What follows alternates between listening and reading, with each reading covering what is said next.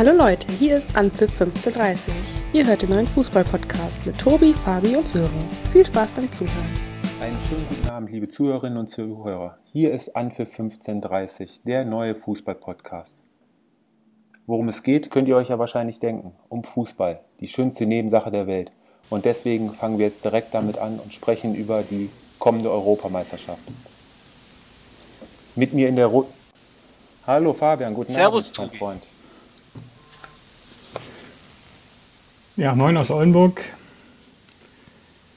Ja, fang doch mal an. Was haben wir uns äh, für heute vorgenommen? Wir haben uns überlegt, wir werden jetzt die mit euch vorstellen, die Europameisterschaft, die einzelnen Teams werden wir ein bisschen genauer unter die Lupe nehmen, damit ihr einen guten Überblick habt und am Freitag dann auch vom Fernseher sitzen könnt und mit eurem Expertenwissen ein bisschen prahlen könnt.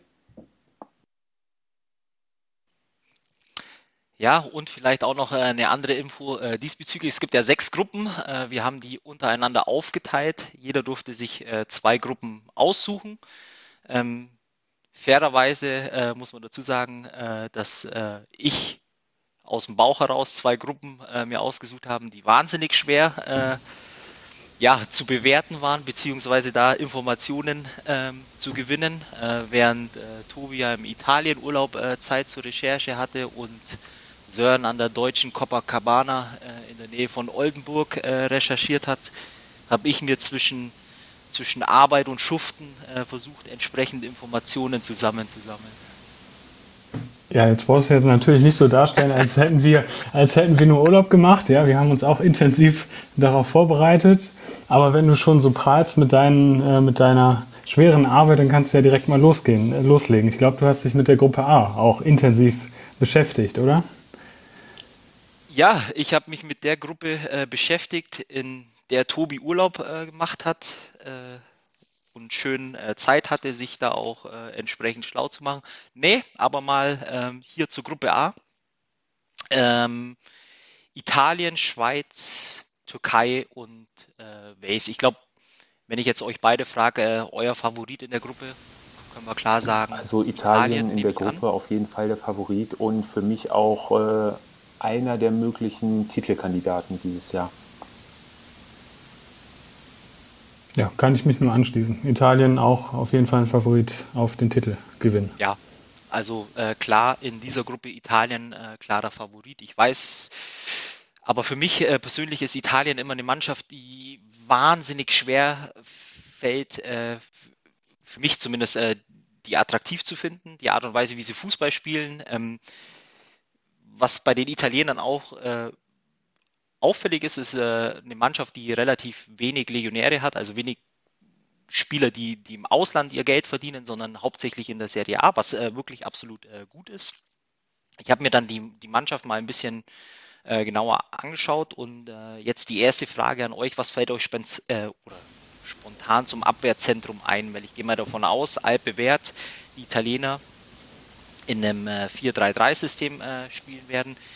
Meines Erachtens äh, werden die die äh, EM starten mit äh, Bonucci und äh, Chiellini als Innenverteidiger-Duo oder sieht es jemand von euch anders? Ähm, bei Chiellini, also es, ich kann mir nicht vorstellen, dass beide in der Startformation stehen werden. Ich gehe davon aus, dass es wahrscheinlich Chiellini Hä? werden wird. Und ähm, mir hat dieses Jahr sehr gut gefallen, ähm, wer war es nochmal? Äh, Lorenzo, Di Lorenzo aus Neapel der eventuell Chancen haben könnte, in die Startformation zu rutschen. Aber da lassen wir uns am besten mal überraschen. Also um die Abwehr mache ich mal bei den Italienern, da braucht man sich, glaube ich, die wenigsten Sorgen machen. Da sind sie eigentlich seit Jahren immer durchweg gut besetzt und ja, hinten mit Donnarumma ist, glaube ich, äh, für die nächsten Jahre. Genau, also du nimmst mir jetzt alles vorne weg, warum ich eigentlich davon ausgegangen bin oder ausgehe, dass wenn, wenn beide natürlich fit sind, auf der Höhe sind, äh, Bonucci und Chiellini, ich glaube, dann weißt du halt einfach, was du da in der Innenverteidigung äh, geliefert bekommst. Das ist, glaube ich, so äh, meine Meinung. Und was aber dieses Jahr für mich, und, und das wäre jetzt die Frage an Sören auch, ähm, also meine Meinung zumindest ist, dass die Italiener, glaube ich, es erste Mal bei einem großen Turnier äh, wirklich richtig starkes und vor allem auch ähm, äh, attraktives äh, Zentrum im Mittelfeld haben mit Verratti und äh, Jorginho. Ja, absolut. Die beiden sind ja auch wirklich erfahren und mit äh, Nicolo Barella von Inter Mailand, glaube ich, ja auch noch ein zentraler Spieler in dem System, der jetzt ähm, italienischer Meister geworden ist. Also da hat Italien auf jeden Fall richtig viel Qualität im Mittelfeld. Ja, und ich finde einfach auch das erste Mal irgendwie so ein, so ein zentrales Mittelfeld, wo man wirklich als äh, Neutraler auch sagt, so, ja, bin ich gespannt, habe ich Lust drauf. Äh, wobei bei Verratti muss man einschränken, dass er im Moment noch äh, Knieprobleme hat und es könnte wohl mit der Vorrunde oder, oder Vorrunde oder in der Vorrunde äh, im Zweifel noch äh, knapp werden. Und was dann äh, dieses Jahr natürlich auch noch bei der EM ein wichtiger Faktor sein könnte, Sie haben halt jetzt äh, tatsächlich vorne auch äh, jemanden, der richtig knipst äh, mit Immobile und von daher kann es in der Gruppe eigentlich nur der Top-Favorit Italien sein. Ähm, was aber dann eigentlich äh, viel interessanter wird, wenn man jetzt mal die ganze Gruppe betrachtet, äh, sind die Plätze 2, äh, ja, vielleicht wahrscheinlich auch sogar Platz 3, der ja im Zweifel auch noch zum Weiterkommen äh, reichen würde. Da wäre jetzt mal äh, so vorab, bevor ich jetzt äh, euch hier ein paar Details gebe, einfach mal die Frage an euch, wer ist eurer Meinung nach in der Gruppe die Nummer 2, die weitergeht? Also für mich wären es ähm ich tendiere zu der Türkei, die eine wirklich sehr junge und auch erfahrene Mannschaft haben. Wobei man auch sagen muss, ähm, bei den Türken, die können jedes Spiel einen raushauen, aber können auch alle drei Spiele komplett vergeigen. Es wird eine Wundertüte, aber von den Spielern her, gerade hinten die Abwehr mit Demiral, der bei Inter Mailand, äh, bei, bei, Juventus eine gute Saison gespielt hat und auch Senucci, ähm, eine super Verteidigung hat und nach vorne hin mit dem erfahrenen Yilmaz und auch äh, Shanalolu. Ähm, ich schätze die Türkei auf Platz 2 ein und sogar die Waliser auf Platz 3. Ja, da kann ich direkt widersprechen. Ähm, also ich würde eher sagen, dass die Schweizer als Zweiter ähm, durchgehen, weil die haben natürlich ja, viele Bundesligaspieler im Kader, ähm, die natürlich auch international gespielt haben, mit Granit Xhaka, jemanden vom FC Arsenal. Ähm, also mein Tipp ist, die Schweiz geht als zweites durch. Also ich äh, fällt fast sogar so, schon ein bisschen schwer, weil ich, äh, ich ehrlicherweise jetzt äh, direkt am Anfang dachte ich eigentlich, dass ich äh, so ein bisschen äh, in, in der Gruppe so ja, ein bisschen überrasche mit meinem Tipp, äh, wer als Zweiter durchgeht. Und bei mir ist es tatsächlich ähm, auch die Türkei. Ähm, was auffällig war bei der Türkei, wenn ich mir den, den Kader anschaue, ähm, da könnt ihr mich auch gern korrigieren, wenn ich äh, falsch liege, aber die Türkei hat, glaube ich, das erste Mal einen Kader mit Spielern zusammen, ähm, die zum Teil auch bei Top-Vereinen im Ausland ihr äh, Geld verdienen. Äh, die spielen in der Premier League wie äh, Soyuncu bei Leicester, ähm, Kabak äh, bei Liverpool, äh, mit äh, Hakan Çalhanoğlu bei AC Mailand. Und so zieht sich das eigentlich durch den Kader durch. Und ich glaube, das tut der Türkei einfach ähm, ja, sehr, sehr gut, wenn da eben auch äh, vor allem äh, die, die Führungsachse auch äh, international Erfahrung sammelt und auch in anderen Ligen, äh, die qualitativ äh, vielleicht über der Super League äh, stehen, einfach da auch ihre Erfahrungen sammeln. Und deswegen ist bei mir eben auch ähm, die Türkei auf ja, Platz zwei bestätigt vielleicht auch noch, oder meine These bestätigt vielleicht auch noch äh, durch die Ergebnisse in den äh, letzten Monaten. Und ich habe jetzt einfach mir mal die Spiele aus 2021 äh, angeschaut. Mit einem äh, Sieg, mit einem klaren Sieg gegen Holland, 4-2, äh, äh, mit einem Sieg gegen Norwegen 3 0 und ähm, ja, im ganzen Jahr 2021 noch keine einzige Niederlage. Und jetzt eigentlich, warum ich glaube, dass es auch für den Turnierverlauf für die Türken in der Gruppe eigentlich ganz gut laufen könnte, ist, äh, der Auftakt findet gegen Italien statt. Vielleicht versuchen beide Mannschaften sich im Eröffnungsspiel am Freitag auch ein Stück weit ähm, ja noch nicht all in zu gehen. Ähm, meines Erachtens die Chance ist relativ groß, äh, unabhängig von der Qualität der Italiener, ähm, dass die Türken mit einem guten Ergebnis in die EM starten können. Und dann sehe ich die auch ähm, meines Erachtens äh, leicht vor den äh, Schweizern, weil eben auch der Spielplan ein Stück weit äh, für die Türken spricht. Und ähm, deswegen wäre jetzt auch, äh, ich habe mir das dann im Zweifel auch nochmal äh, ein bisschen genauer angeschaut und jetzt äh, würde ich euch mal fragen, im Direktvergleich äh, Türkei, Schweiz, was meint ihr, wer liegt da vorne? Bezüglich Statistiken oder jetzt einfach von den, von den Spielern her? Statistik. Statistik. Einfach nur Statistik. Stumpf Statistik in dem Fall. Türkei, würd, Schweiz. Ich glaube, so viel, ich würde jetzt sagen, so viele Spiele gab es noch gar nicht. Ich würde dann da doch eher auf die Schweiz tippen, dass die da die Nase vorne hat. Da würde ich mich anschließen. Ja, würde ich mich ja. anschließen. Ja. Und äh, tatsächlich ist genau das Gegenteil. Ich war selbst nämlich auch überrascht. Ich habe es mir mal angeschaut. Es gab neun Spiele bisher gegeneinander. Äh, 5 zu 2 Siege äh, für die äh, Türkei bei zwei Unentschieden und jetzt nämlich auch nochmal ähm, der Crew äh, an der ganzen Sache. Ähm, es gab einmal sogar schon ein Spiel bei einer EM, das war 2008 was ebenfalls äh, die Türken mit 2 zu 1 äh, gewinnen können. Ich weiß, es ist Statistik, ähm, bisschen stumpf. Ähm, für mich aber einfach vom Papier her und vom Gefühl her einfach die Türken da äh, gegenüber der Schweiz ein bisschen die Nase vorne. Ähm, deswegen äh, Türkei die äh, 2a, Schweiz die äh, 2b bei den, bei den Schweizern. Einfach nur, ähm, ja, wenn wir den Kader kurz anschauen, ähm, viele bekannte oder ehemalige bekannte Gesichter auch aus der Bundesliga.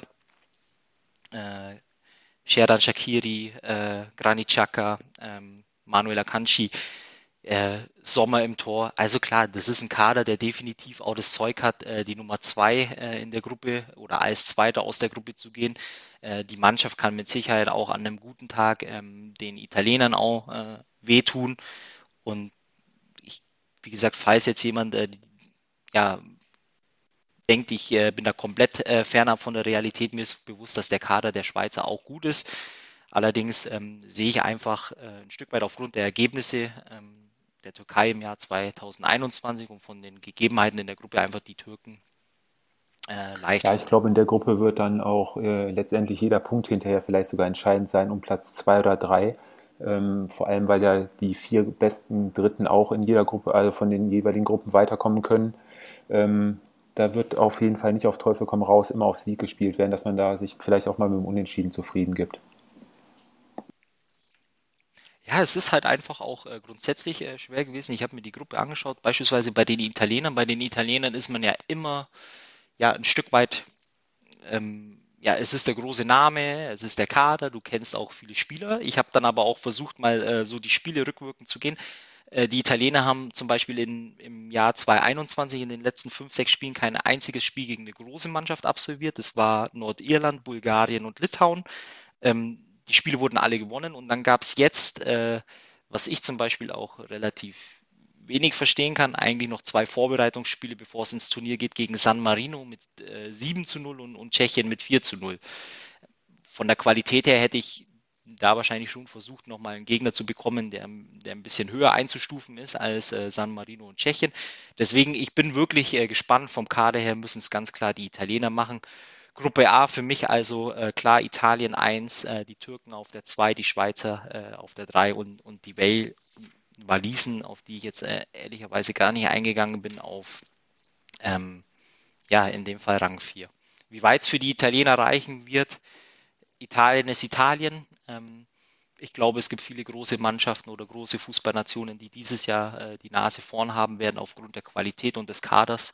Von daher Italiener K.O.-Phase, maximal Viertelfinale für mich. Ähm, muss man ein bisschen gucken, wie sich der Spielplan dann rauskristallisiert. Das ist ja ein bisschen schwierig jetzt auch, ähm, wie hinterher die nächsten Spiele zustande kommen. Je nachdem ein bisschen, ich nenne es mal Losglück, ähm, vielleicht reicht es auch bis zum Halbfinale, aber wie du schon sagtest, da lassen wir uns einfach mal überraschen.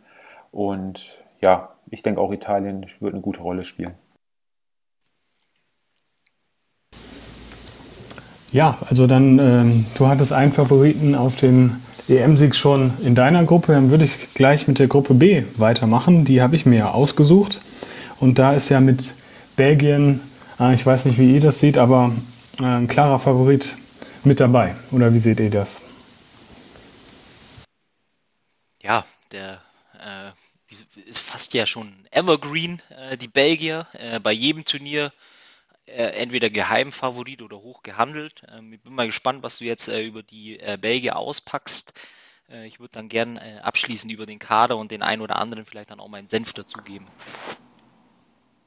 Ja, also wie du schon gesagt hast, also Belgien war ja bei den vergangenen Turnieren auch immer als Favorit ähm, gehandelt worden und hat sich dann nicht so wirklich, ähm, das Ganze hat sich dann nicht so wirklich bewahrheitet. Ähm, der Weg nach oder zur Europameisterschaft war relativ entspannt. Ähm, mit einer Tordifferenz von plus 37 hatte Belgien nämlich die beste Tordifferenz aller Teams. Und die haben nämlich gleichzeitig dann auch den Rekord von Spanien eingestellt, ähm, die bei der Quali zur EM 2000 ähm, einen Rekord aufgestellt haben. Also das lässt schon darauf deuten, dass Belgien im Kader brutal viel Qualität hat. Sei es jetzt Eden Hazard, Dries Mertens, Romelu Lukaku. Also das ist schon unglaublich gut. Und ähm, Roberto Martinez wird oder hat in den letzten Spielen auf ein 3-4-3-System gesetzt. Zentraler Spieler war da ja auch äh, Kevin De Bruyne. Da wird spannend sein, wie er, ob, ob er überhaupt beim ersten Gruppenspiel gegen Russland dabei sein wird. Denn er hat sich ja im Champions League-Finale äh, an, der, ja, an der Nasenhöhle, wenn ich richtig bin, äh, richtig informiert bin, verletzt. Ähm, und da wird es äh, spannend sein, ob er überhaupt dabei ist. Aber klar, äh, De Bruyne ist ein ganz wichtiger Spieler. Ähm, ja, da bin ich mal gespannt, wie das ist. Also Russland muss geschlagen werden und dann hast du eigentlich mit Dänemark und Finnland, die sind auch noch in der Gruppe, haben noch zwei Mannschaften.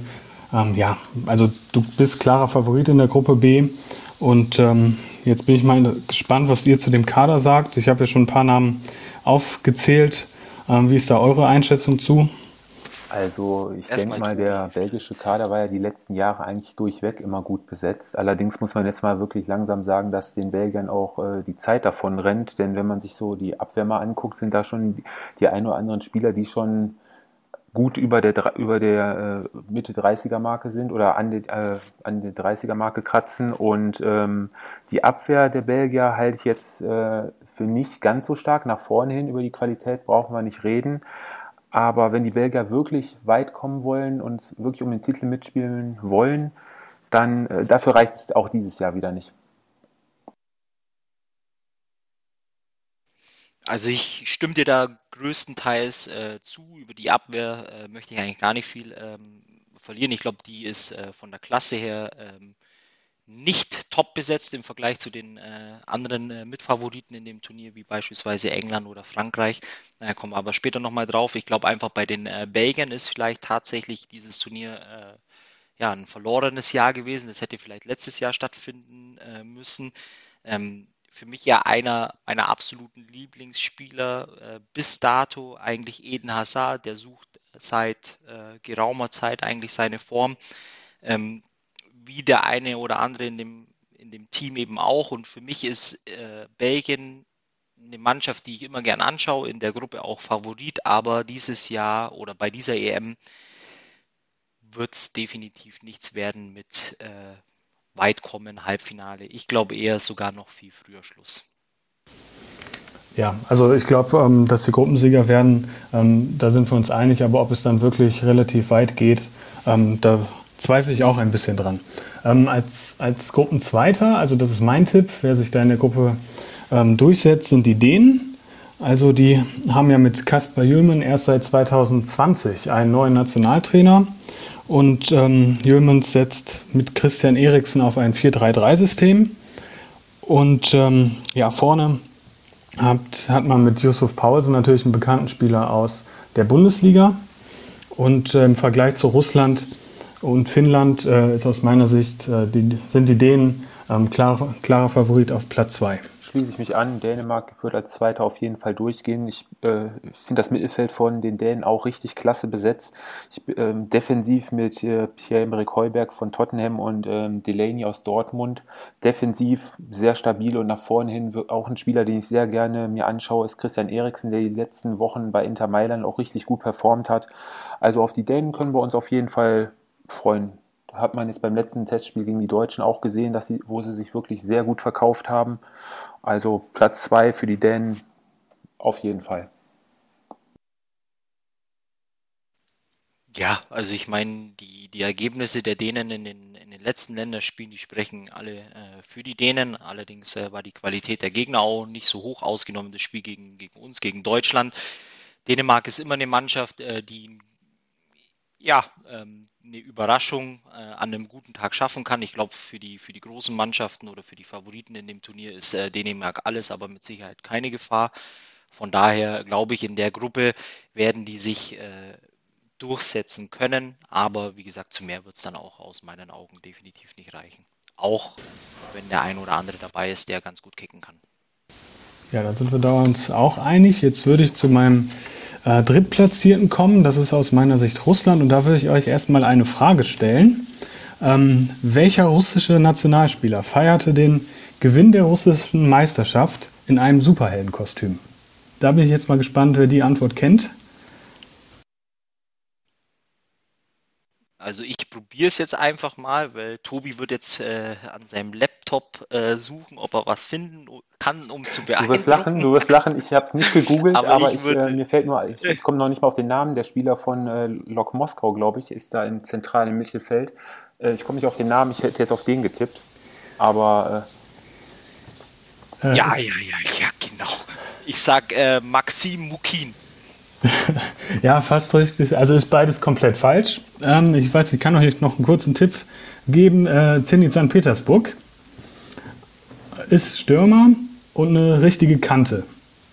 Dann kann es nur äh, Ziuba äh, sein. Oder wie Richtig, Artem, Ju Artem Juba. Und dann habe ich noch eine Zusatzfrage. In welchem Kostüm feierte er denn den Gewinn der Meisterschaft?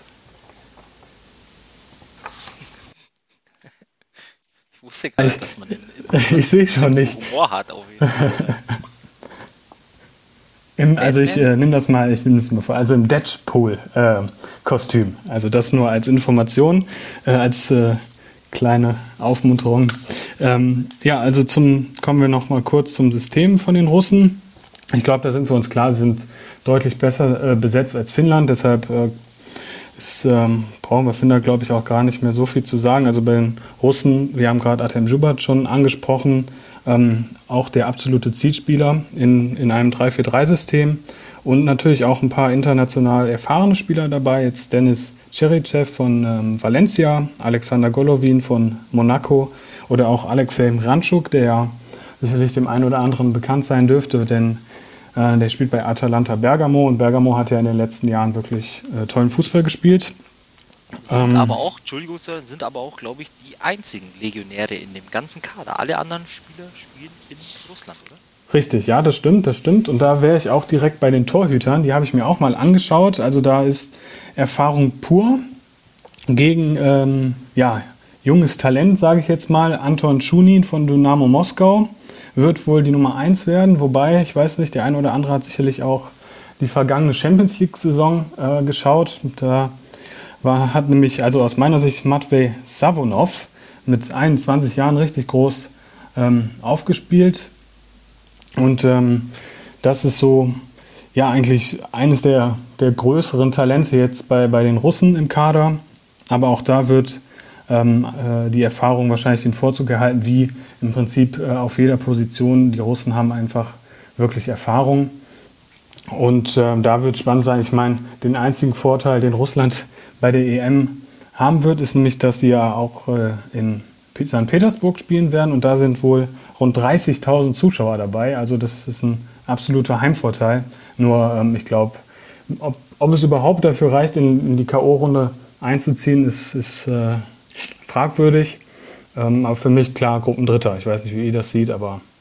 Aber was denn mit äh, Finnland? Äh, warum kommen die so schlecht bei euch weg?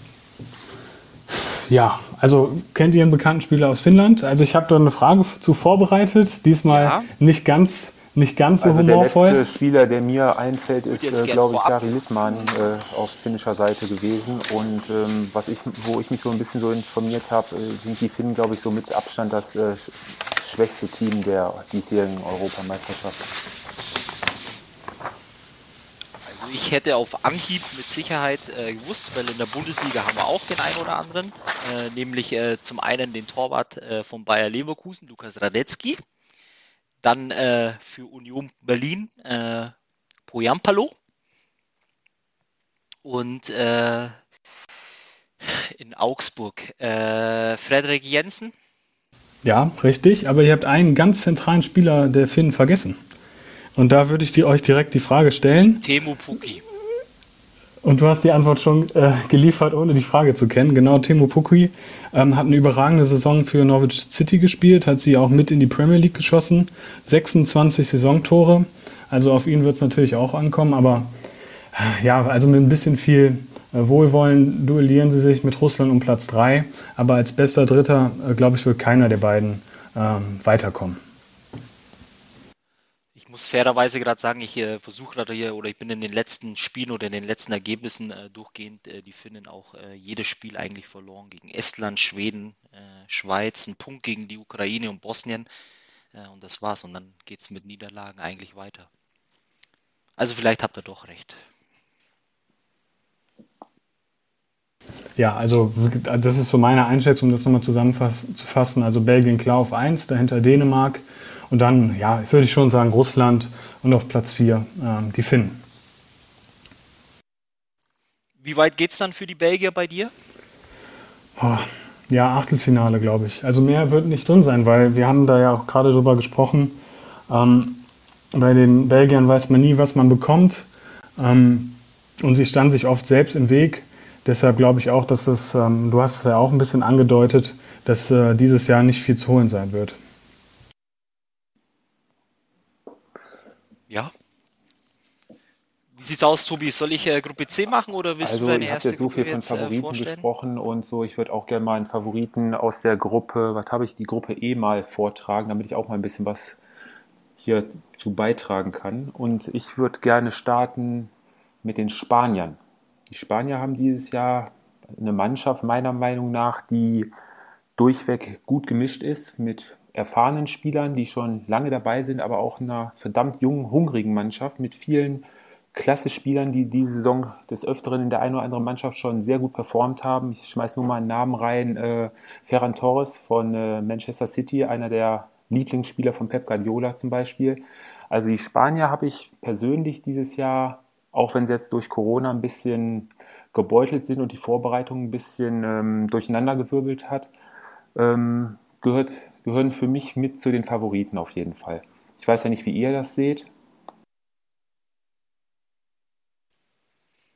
Also bei mir ist auf jeden Fall, was bei den Spaniern auf jeden Fall auch noch erwähnenswert ist, äh, die Spanier sind die einzige Mannschaft im ganzen Turnier, die sich erlaubt oder den Luxus erlaubt, äh, den Kader nicht voll zu nominieren. Ich glaube, die hätten noch Platz äh, für mindestens zwei Leute oder zwei Spieler in ihrem Kader gehabt. Und ähm, ja, mir ist es auch aufgefallen, ähm, aber die haben ja gleichzeitig, lassen sie ja noch quasi noch eine zweite Mannschaft im Hintergrund momentan mittrainieren. Man weiß ja momentan nicht, äh, wie viele Corona-Fälle jetzt noch äh, in den nächsten Tagen dazukommen werden. Leider hat es schon als erstes Sergio Busquets getroffen. Und dann gab es auch noch einen zweiten Fall, der ist heute bekannt geworden, ähm, von Lorente. Ja, muss man mal abwarten. Also es müssen ja letztendlich nur noch 13 Spieler am Spielberichtsbogen stehen und ein Torwart. Von daher ähm, haben die Spanier dann noch den einen oder anderen Spieler auf jeden Fall in der Hinterhand und äh, die Spieler, die sie haben, mit denen werden sie auch immer noch eine konkurrenzfähige Mannschaft auf den Rasen schicken. Ja, gut. Also ich glaube, Spanien ist Spanien, äh, was bei den Spaniern sich eben auch ein äh, bisschen so wie bei vielen anderen Nationen auch in den letzten ein, zwei Jahren äh, verändert hat, dass Spanien mittlerweile auch äh, viele ähm, Spieler hat, äh, die ihr Geld oder ihre Brötchen außerhalb von, von Spanien äh, verdienen, was dem spanischen Spiel nicht schlecht tut, glaube ich, weil äh, Spanien äh, in der glorreichen Zeit eigentlich geprägt war durch, äh, durch richtig schönen Fußball. Also den hat ja jeder auch einfach richtig gern äh, geschaut. Jetzt kommt noch ein bisschen die äh, Premier League-Komponente mit, mit rein. Ähm, und von daher ist ja Spanien ist Spanien und äh, immer ein Favorit auf, auf den Titel und mit Sicherheit äh, eine der spannendsten äh, Mannschaften. Allerdings, und jetzt kommt meine Einschränkung, ähm, die Mannschaft muss funktionieren. Und die Mannschaft muss meines Erachtens auch gut in das Turnier reinkommen, weil ich glaube auch, äh, dass es äh, bei dieser EM dieses Jahr Mannschaften gibt, die von der Qualität her sogar noch äh, besser sind als die Spanier. Ja, das mit Sicherheit. Ähm, da würde es jetzt auf jeden Fall auf die erfahrenen Spieler im Team ankommen. Ich denke da jetzt schon unter anderem ähm, hinten wäre Jordi Alba auf der linken Seite, der ja schon seit Jahren da gesetzt ist. Und äh, im Mittelfeld dieses Jahr da, durch den Ausfall von Busquets wird wahrscheinlich Rodri in die Anfangsformation rutschen, ähm, der ja bei Manchester City diesen Part auch super ausgefüllt hat. Und davor werden wahrscheinlich ähm, Thiago und Koke noch ähm, auch viel Verantwortung übernehmen. Ja, und nach vorne hin haben wir dann wirklich ähm, die jungen Wilden, nenne ich sie jetzt einfach mal. Und offensiv sind die Spanier auf jeden Fall auch sehr gut aufgestellt. Wir können die Aufstellung jetzt gerne mal so ein bisschen strukturiert durchgehen. Ähm, die erste Überraschung für viele ist mit Sicherheit ähm, die Torhüterposition, wo die Spanier ja drei Top-Leute haben mit ähm, David de Gea bei Manchester United und ähm, Kepa von Chelsea, der da zwar auch nur Nummer zwei ist, aber die Nummer eigentliche Nummer, was heißt eigentlich Nummer drei, aber Stammtorhüter wird dieses Jahr sein Unai Simon von Atletico Bilbao, der eine grundsolide, starke Saison gespielt hat und auf die vertraut auf jeden Fall ähm, der Coach der Spanier. Und ähm, bezüglich in der Abwehr haben wir dann schon die ersten Überraschungen. Da wird der junge Pau Torres spielen. Der hat dieses Jahr schon 33 Spiele in der Anfangsformation gemacht und äh, für Villarreal. Ihm zur Seite steht ähm, der jetzt, ich weiß gar nicht, wie man es nennt, ähm, Laporte wird spielen, der ursprünglich auch für Frankreich hätte spielen können. Aber da ist er nicht berücksichtigt worden von Didier Deschamps und ist dann umgeswitcht auf die äh, spanische Nationalität, hatte da die Möglichkeit. Das wäre hinten die Verteidigung. Auf der rechten Seite wird ähm, Marco Lorente spielen, der auch eine Bombensaison hinter sich hat, sodass die Abwehr eigentlich der Spanier grundsolide dasteht und sich gerade in der Vorrunde ähm, gegen die kommenden Gegner eigentlich keine Sorgen machen muss. Und ähm, ja, die größte Überraschung in der Abwehr ist natürlich, ähm, dass Sergio Ramos nicht dabei ist. Ich weiß ja nicht, ähm, wie ihr beide das einschätzt. Ramos ist, glaube ich, trotz seines Alters, allein durch seine Präsenz, äh, tut jeder Mannschaft gut, auch wenn er nicht äh, gespielt hätte von Anfang an, oder? Ja, also für mich unverständlich, warum äh, Ramos nicht nominiert wurde. Ähm, wobei, klar, Luis Enrique wird sich irgendwas dabei gedacht haben. Aber Ramos bei einer Europameisterschaft nicht zu nominieren, also das sind äh, die bekannten Luxusprobleme, würde ich mal sagen. Wobei ich glaube, es hat ja auch damit was zu tun, dass er äh, angeschlagen äh, war, ist oder, oder verletzt ist. Ähm, war mit Sicherheit auch ein Grund. Äh, ich meine, er hat jetzt auch ein Alter, irgendwann äh, muss der Umbruch äh, stattfinden. Die, die Frage ist, äh, kannst du ihn im Moment qualitativ ersetzen? Im Normalfall würde ich Nein sagen. Wenn er allerdings nicht fit, fit ist, dann gibt es mit Sicherheit in dem Kader auch Leute, die ihn ersetzen können. Und von daher äh, gehe ich mal davon aus, Tobi, du gehst auch, äh, die Spanier gehen mit einer Viererkette ins Die Spanier gehen mit einer Viererkette ins äh, Rennen, richtig, genau, ja. Das heißt also, ihr typisches Genau, und im Mittelfeld, ähm, da wird Luis Enrique sich mit Sicherheit äh, fürs erste Spiel was einfallen lassen. Ähm, da haben wir die eine oder andere Option, die er spielen lassen kann. Ähm, momentan deutet, wie gerade schon angedeutet, eigentlich alles darauf hin, dass wahrscheinlich ähm, Rodri spielen wird vor der Abwehr und, ähm, und dann quasi auf einer Höhe oder vielleicht in einer kleinen Raute noch Thiago und äh, Koke. Ja, und nach vorne hin ähm, hätten wir dann auf der linken offensiven Seite Ferran Torres von äh, Manchester City. Ähm, auf der rechten Seite ist noch nicht die Entscheidung hundertprozentig gefallen. Da wird aber wahrscheinlich ähm, Dani Olmo von RB Leipzig spielen, der auch eine super Saison gespielt hat. Und vorne im Sturm ähm, setzt Luis Enrique auf ähm, den Alvaro Morata von Juventus Turin ich denke, es ist keine so schlechte Aufstellung auch in der Offensive. Und dann hat er natürlich auf der Bank noch den einen oder anderen jungen Spieler. Ich denke da unter anderem an äh, den 18-jährigen Pedri von Barcelona oder ähm, wen haben wir da noch? Ähm, Fabian Ruiz von Neapel.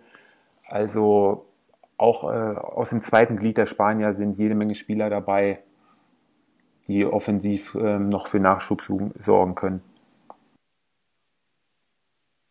Ja, ich glaube einfach auch jetzt in, bei den Spaniern wird es halt einfach äh, auch so sein, dass äh, es gibt Spieler in dem Kader, die mit Sicherheit jetzt äh, entweder spielen die das, äh, das Turnier ihres Lebens, äh, und da denke ich speziell an Thiago, äh, der durch den Ausfall von Busquets ähm, vielleicht die Rolle einnehmen kann, die er sich vielleicht auch immer gewünscht hat. er wird die Verantwortung übernehmen. Trotz alledem glaube ich, wie gesagt, bei den, bei den Spaniern, ähm, ja, immer wahnsinnig attraktiv, aber eben auch von der Qualität her sehe ich die dieses Jahr nicht ganz vorne mit dabei. Sören, für dich die Spanier mit zum Favoritenkreis oder eher erweiterter Kreis? Ja, eher erweiterter Kreis. Also, dass die Gruppe gewinnen, ist, glaube ich, klar. Ähm, aber ob es dann relativ weit gehen wird, also sehe ich persönlich nicht. Da gibt es andere Mannschaften, die dieses Jahr definitiv äh, weit kommen, weiterkommen werden. Gut, okay, dann kommen wir zu meiner persönlichen Nummer zwei in der Gruppe. Das wären die Polen, beziehungsweise ja, ich tue mich da ein bisschen schwer. Ähm, zwischen Polen und Schweden schwanke ich noch so ein bisschen. Ähm, ich weiß ja nicht so aus dem Bauch heraus jetzt auf, wenn ihr die beiden Mannschaften nur von den Namen hört, ähm, auf wen würdet ihr da tippen als Gruppenzweiten?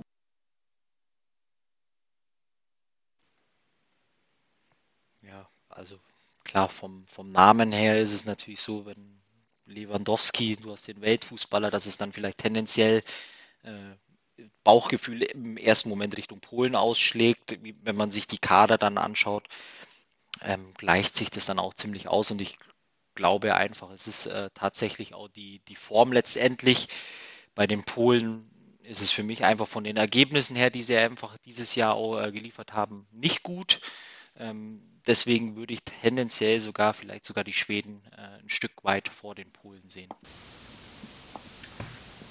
Äh, ja, also ich würde da direkt mal ähm, eine, eine, andere Mannschaft nennen. Was ist denn mit den Slowaken, Tobi? Also die haben doch auch eine tolle Mannschaft. Wenn ich da sehe mit Marek Hamzik, ähm, André Duda, der bei Köln super gespielt hat, die in den letzten Spielen, äh, mit Martin Dubravka, ein Premier League erfahrenen Torwart, ähm, Milan Skrina, ein aus meiner Sicht besten Innenverteidiger der italienischen Liga. Also die Slowaken spielen doch auch um Platz zwei mit. Jetzt hast nicht? du mir zwar mehr oder weniger hier ähm, alles durcheinander gebracht, aber ich kann jetzt gerne auch, auch ähm, zuerst auf die Slowaken eingehen, ist gar kein Thema. Ähm, für mich sind die Slowaken eigentlich in der Gruppe fest auf Platz 4 eingeplant. Ähm, die haben für mich eine Mannschaft, ähm, die schon ziemlich in die Jahre gekommen ist. Sicherlich hast du gerade schon Skriniar genannt von Inter Mailand, der eine super Saison gespielt hat.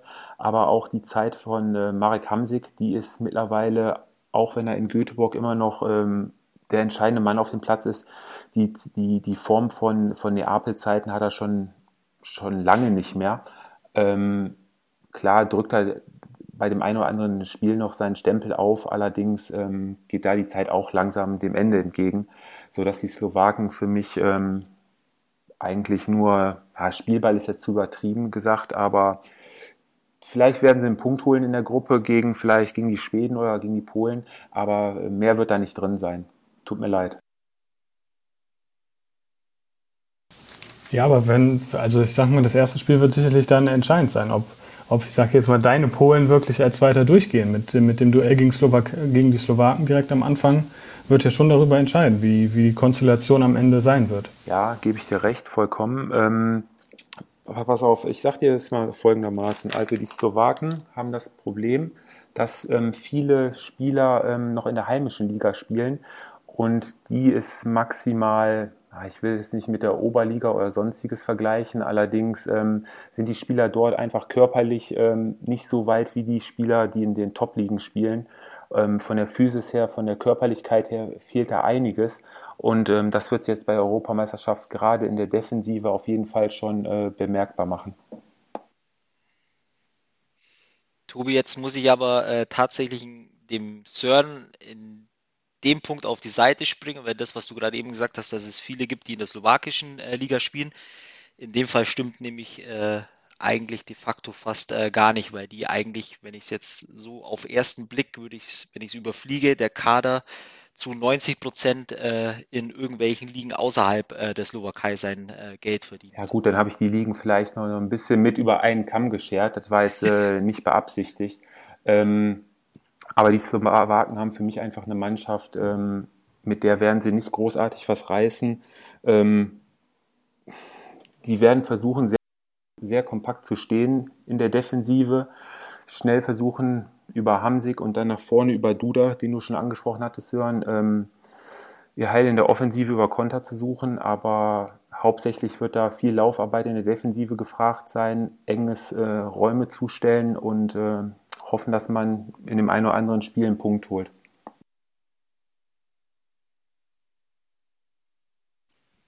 Na gut, im Zweifel sind es ja nur drei Spiele. Richtig, genau.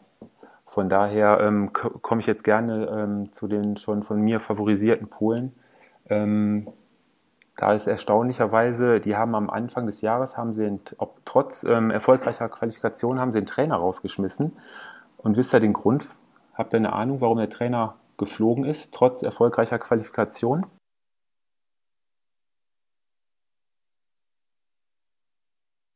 Vielleicht, weil Lewandowski es so wollte? Ähm, Lewandowski weiß ich nicht, ob er da vielleicht auch ähm, mit für verantwortlich war. Allerdings der Grund war der folgender. Ähm, okay. Ich wollte noch äh, vielleicht raten, weil die Ergebnisse einfach. Äh, einfach der ähm, Spielstil des äh, vorherigen Trainers, der war einfach zu defensiv. Und das hat dem Verbandspräsidenten nicht gepasst. Und deswegen ist der Trainer trotz erfolgreicher Qualifikation entlassen worden. Jetzt wurde ein neuer Trainer installiert, der jetzt wieder deutlich offen, offensiveren Fußball spielen lässt. Auch verrückt, oder? Ja, wobei ich aber halt hier, glaube ich, auch sagen muss, ich glaube, die, die Polen, die haben manchmal ähm, auch das Problem, äh, sich entsprechend gut einzuschätzen. Ähm, es ist einfach, also das ist natürlich nur meine Einschätzung, aber die Polen, die haben äh, eine gute Truppe, aber für die Top-Nationen ist das halt von der Qualität her zu wenig. Und ähm, dann äh, versuchst du dich als äh, Polen regelmäßig ähm, eben auch mit diesen Nationen zu messen. Und äh, ich habe jetzt nur mal hier äh, nebenbei so die letzten äh, Ergebnisse aufgemacht. Und es war gegen Italien verloren, gegen die Holländer verloren, gegen die Engländer verloren. Und dann äh, gleichzeitig holst du gegen die Mannschaften, wo du normalerweise punkten musst, äh, immer nur ein Unentschieden. Und dann ist es irgendwann letztendlich zu wenig. Und deswegen sage ich auch, äh, der Favoritenstatus, den du den Polen zuschiebst gegenüber den Schweden, weiß ich nicht, ob der hundertprozentig gerecht ist. Okay, da werden wir ja dann in ein paar Tagen ähm, nach den ersten Spielen sehen, wo die Tendenz hingeht. Ähm, bezüglich der ähm, Aufstellung der ähm, Polen ist die erste Position auf der Torwartposition, die ist noch nicht ähm, hundertprozentig entschieden. Da ähm, entscheidet sich der Kampf noch zwischen Lukas Fabianski und äh, Czechny aus äh, Turin, der ja wirklich keine gute Saison dort gehabt hat. Trainer tendiert Richtung Fabianski, Fans wollen mehr äh, Czechny. Ähm, wird spannend sein, für wen der Trainer sich da entscheidet. Und bezüglich der Verteidigung wird ähm, Kamil Glick ähm, ganz wichtige Person sein in der Verteidigung, die für die Grundordnung in der Verteidigung zuständig ist. Und ähm, gleichzeitig im Mittelfeld haben wir dann noch ähm, Krychowiak, der das gleiche von Lokomotive von, äh, von Lok Moskau, der dort auch für die Grundordnung ähm, im Mittelfeld zuständig ist. Und dann kommen wir zur eigentlich guten Offensive der Polen. Über Robert Lewandowski brauchen wir, glaube ich, nicht viel Worte verlieren. Der hat wieder eine super Saison bei Bayern gespielt. Ähm, ihm zur Seite werden aber dieses Jahr wahrscheinlich, also ausfallen werden dieses Jahr, ähm, wer war es nochmal? Akos Milik wird ausfallen, der ist leider verletzt. An seiner Seite wird ähm, Piotr Zelinski von SSC Neapel spielen ähm, der eine gute Saison in Neapel gespielt hat. Wenn der richtig zündet, haben die Polen nach vorne hin auf jeden Fall ähm, eine gute Offensive und ähm, wird auf jeden Fall für das eine oder andere Tor gut sein. Ich weiß ja nicht, wie ihr ähm, so noch, wenn ihr noch so ins Rennen, wenn ihr so ein Augenmerk drauf geworfen habt bei den Polen, wer euch da noch so äh, einfällt. Also ich versuche die ganze Zeit schon immer den, den, den Fokus von den Polen ein bisschen zu den Schweden rüber zu schieben und ihr beiden bleibt immer bei den Polen und äh, versucht da immer äh, die, äh, die äh, Favoritenrolle aus irgendwelchen Gründen daraus zu sehen. Also nochmal, ähm, alles richtig, was du sagst, Tobi, wirklich definitiv. Aber geht mal oder speziell von dir würde ich mir jetzt wünschen, die, die Schweden noch einmal von der Aufstellung her ein bisschen mehr zu analysieren weil meines Erachtens nochmal, also ihr könnt mir gerne jetzt auch eine auf den Deckel geben, aber die Schweden vom, vom Kader her und auch von den Einzelspielern her nicht schlechter sind als die Polen. Und irgendwie hört sich das so an, als würdet ihr die, die Polen äh, da komplett einmal an, äh, an den Nein, Schweden das vorbeihieven. will ich gar nicht machen, dass ich an denen vorbeihieven will. Es ist einfach nur ein, äh, vom Gefühl her, würde ich Ich weiß nicht wieso, aber ich, ich, ich glaube, dass die Polen das bessere Ende für sich haben werden. Und ähm, es, es wird spannend zwischen Platz 2 und 3 werden. Aber dann kommen wir jetzt äh, gerne zu den Schweden. Also, ich, ne? Aber für dich endlich. schon mal die schlechteste Nachricht natürlich. Jetzt. Ich weiß, äh, bist ein großer Fan von ihm. Slatan ist leider nicht dabei. So traurig es leider ist. Hatte ja sein Comeback bekannt gegeben. Fällt jetzt leider wegen Verletzung aus. Wäre auf jeden Fall nochmal eine Attraktion für die Europameisterschaft gewesen. Ja, bitter, bitter für ihn, äh, bitter für Schweden, bitter für die EM, bitter für alle, äh, bitter für jede Pressekonferenz, die er wahrscheinlich äh, besucht hätte.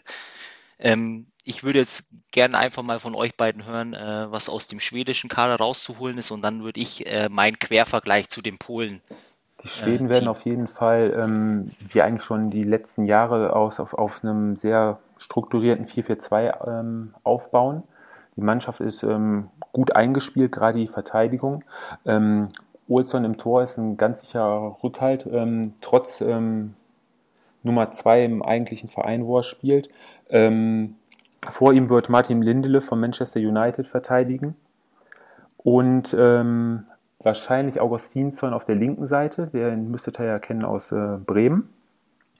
Und dann hätten wir noch Johansson und Lustig. Lustig, der mittlerweile auch schon 34 Jahre ist, ähm, wird auf der rechten Seite wahrscheinlich sein letztes äh, Turnier spielen, aber auch ähm, ganz solider, sicherer Rückhalt auf der Seite. Da wird wenig äh, anbrennen auf der Seite. Und dann kommen wir zum Mittelfeld. Ähm, ein ehemaliger Hamburger äh, zieht da, seine, zieht da die Strippen, auch schon ein bisschen älter. Ähm, Alvin Eckdahl. Ähm, der ist dafür mehr oder weniger für die Grundordnung im Mittelfeld zuständig. Und ähm, ja, dann haben wir auf der linken Seite ähm, Forsberg von Leipzig, auf den in der Offensive natürlich sehr viel drauf ankommen wird. Hat dieses Jahr, glaube ich, in Leipzig auch schon das eine oder andere super Spiel abgeliefert. Kann auf jeden Fall ein Keyplayer werden.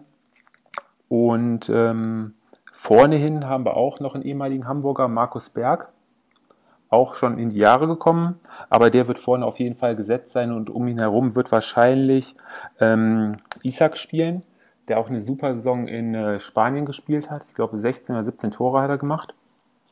Und ähm, als Ersatz wäre vorne noch, äh, Trainer hat die letzten Spiele immer ein bisschen getestet zwischen Isaac und Robin Kaison aus Mainz. Ähm, da wird man sehen, wer da den Vorzug erhält, aber nach vorne hin haben die Schweden auf jeden Fall den einen oder anderen guten Offensivspieler mit an Bord. Ich weiß ja nicht, wie eure Tendenz da ist. Ja, du hast ja schon ein paar Namen aufgezählt, also das ist klar, auch, auch Qualität vorhanden. Ähm, was, was hältst du von Dejan Kulusewski? Ähm, auch eine Option auf jeden Fall für die erste Wäre Elf, eine Option von Juventus gewesen, Turin. wenn er nicht ähm, an Corona erkrankt wäre. Der ist aus dem Trainingslager wieder abgereist. Ähm, der wird den Schweden ähm, wohl gar nicht zur Verfügung stehen.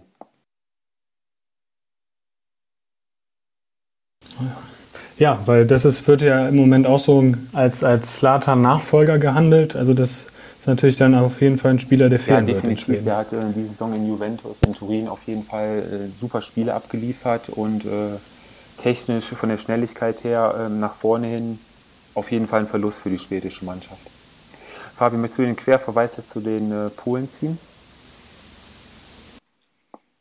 Ähm, ja, also erstmal äh, alles äh, richtig, grundsätzlich. Äh, ich glaube einfach, äh, wenn man äh, jetzt im Nachhinein unser Gespräch über die Polen und auch, auch, jetzt über die Schweden hört, wird man wahrscheinlich auch denken, dass es tatsächlich so, dass sich das relativ stark neutralisiert, weil ich glaube, ähm, letztendlich äh, in der Abwehr als auch im Mittelfeld ist von der Qualität her der Unterschied nicht wirklich äh, so groß. Ähm, äh, entscheiden wird es dann alles, was äh, sozusagen nach äh, Offensiv oder in die Offensive geht.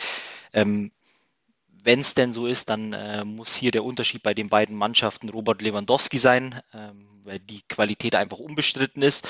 Was ich damit aber nur die ganze Zeit vorher eigentlich auch schon sagen wollte, ist, äh, qualitativ sehe ich die Schweden eigentlich mindestens genauso gut äh, besetzt wie die Polen.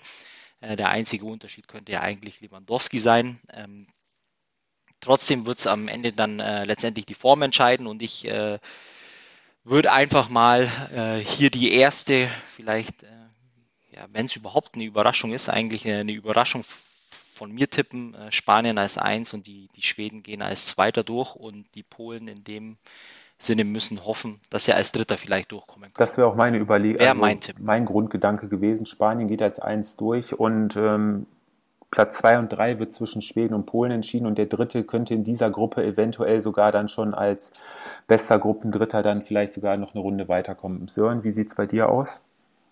Tendenz? Ja, ich bleibe ich bleib bei meinen Slowaken auf Platz zwei. Äh, erster Spanien, zweiter Slowakei, dritter, vielleicht als einer der, der besten Gruppendritten wird Schweden dann noch weiterkommen. Und ich äh, schätze die Polen oder würde die Polen auf Platz 4 einschätzen. Auch sehr interessant. Okay, gut, dann wäre die Gruppe E somit auch abgehandelt. Ähm, Fabi, bist du wieder dran, glaube ich? Ja, ich habe die nächste Hammergruppe äh, oder Todesgruppe, wie man äh, wahrscheinlich so sagt. Und das sage ich jetzt nicht äh, voller Ironie, sondern äh, ich glaube, äh, weil es tatsächlich so ist. Ähm, und zwar Niederlande, Nordmazedonien, Österreich und Ukraine. Was ich damit meine, dass es wirklich eine Hammergruppe ist, weil ich glaube, dass die Gruppe wie kaum eine andere Gruppe so ausgeglichen ist.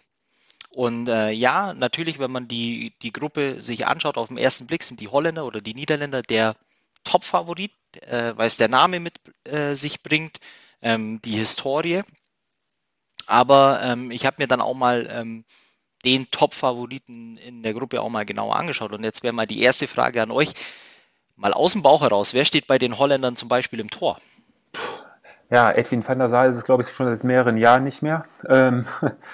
Ich hätte jetzt drauf getippt auf ähm, ja, Kohn Castells. Okay. Du bist vollkommen falsch. Ähm, ja, ich. Sören, ja. Äh, Tim Kohl von Norwich City.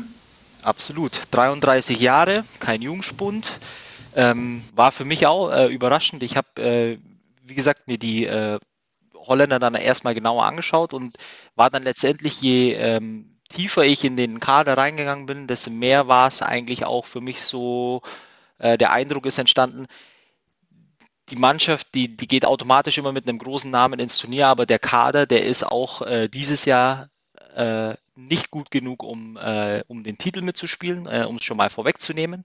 Äh, der Kader ist für mich trotzdem äh, gut genug, ähm, um in der Gruppe als äh, Erster sehr wahrscheinlich durchzugehen, weil einfach von der individuellen Qualität immer noch gegenüber den anderen Mannschaften zwei, drei Spieler einfach äh, in dem Kader sind wie äh, Delikt, äh, der allerdings aber noch leicht angeschlagen ist, oder Free äh, von Inter, die mit Sicherheit ein richtig äh, starkes Zentrum in der Abwehr bilden.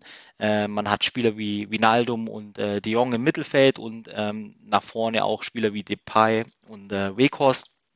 Sollte in der Regel wirklich in die, der Gruppe ohne jegliche Zweifel für äh, Platz 1 reichen, aber für mehr äh, sehe ich die Holländer dieses Jahr bei der EM äh, nicht. Ich weiß nicht, wie es euch dabei geht.